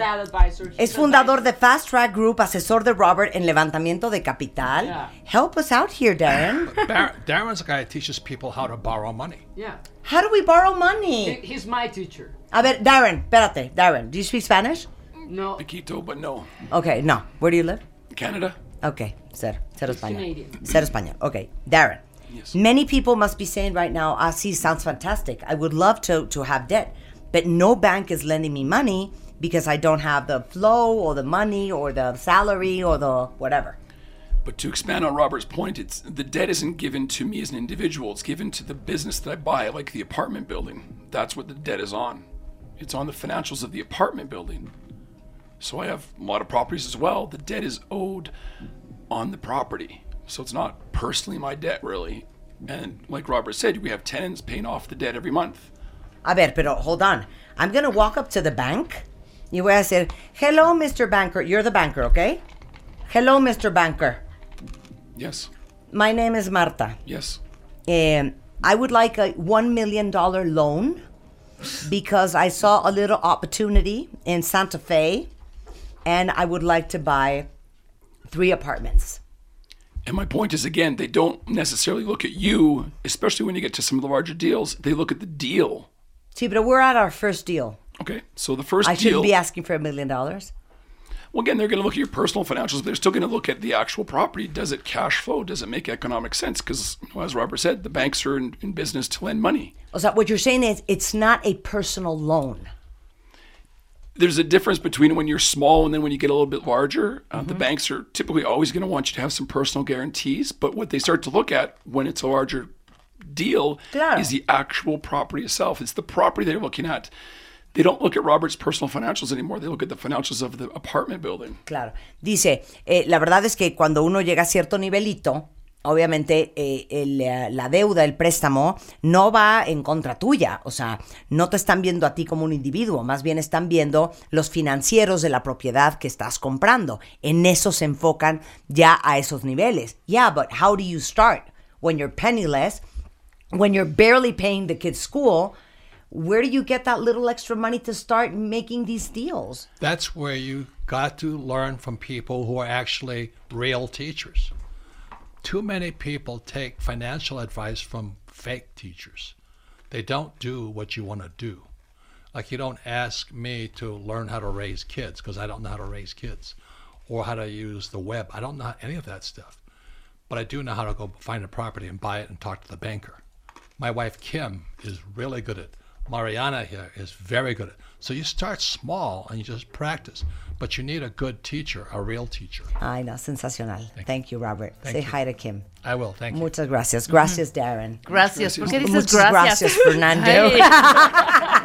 Gracias, Mariana. No, di, dales tu mail, me vale. Para ¿Está que bien? nos des también un curso tú. ¿Ok? A ¿está ver, bien? ¿cuál es tu mail? Padilla arroba soy top con doble P Qué punto com. pesada. Ajá. Soy top. Doble doble P. P. Doble P punto punto com. Oigan, cuentavientes, ya no falta nada eh, para esta conferencia el 30 de agosto aquí en la Ciudad de México. Qué alegría todos los que ya me escribieron, que ya tienen sus boletos. Es una conferencia que voy a dar especialmente para todos ustedes, que de verdad quieren seguir aprendiendo y quieren seguir entendiendo y quieren ver cómo hacerle para tener la vida que quieren. Eh, la conferencia es aquí en la Ciudad de México el 30 de agosto. Todos están invitadísimos. Toda la información está en ticketmaster.com.mx, 53259000 o en martadebaile.com. Entonces no se la vayan a perder porque este, yo creo que es la primera vez que hago así algo para todos los cuentavientes. Bienvenidos sean todos a nuestra. ¿Saben qué? Vamos a hablar de nuestras cosas más que nada. Y con esto nos vamos, cuentavientes. Estamos de regreso mañana en punto de las 10 de la mañana. Lo mejor de Marta de Baile en W Radio.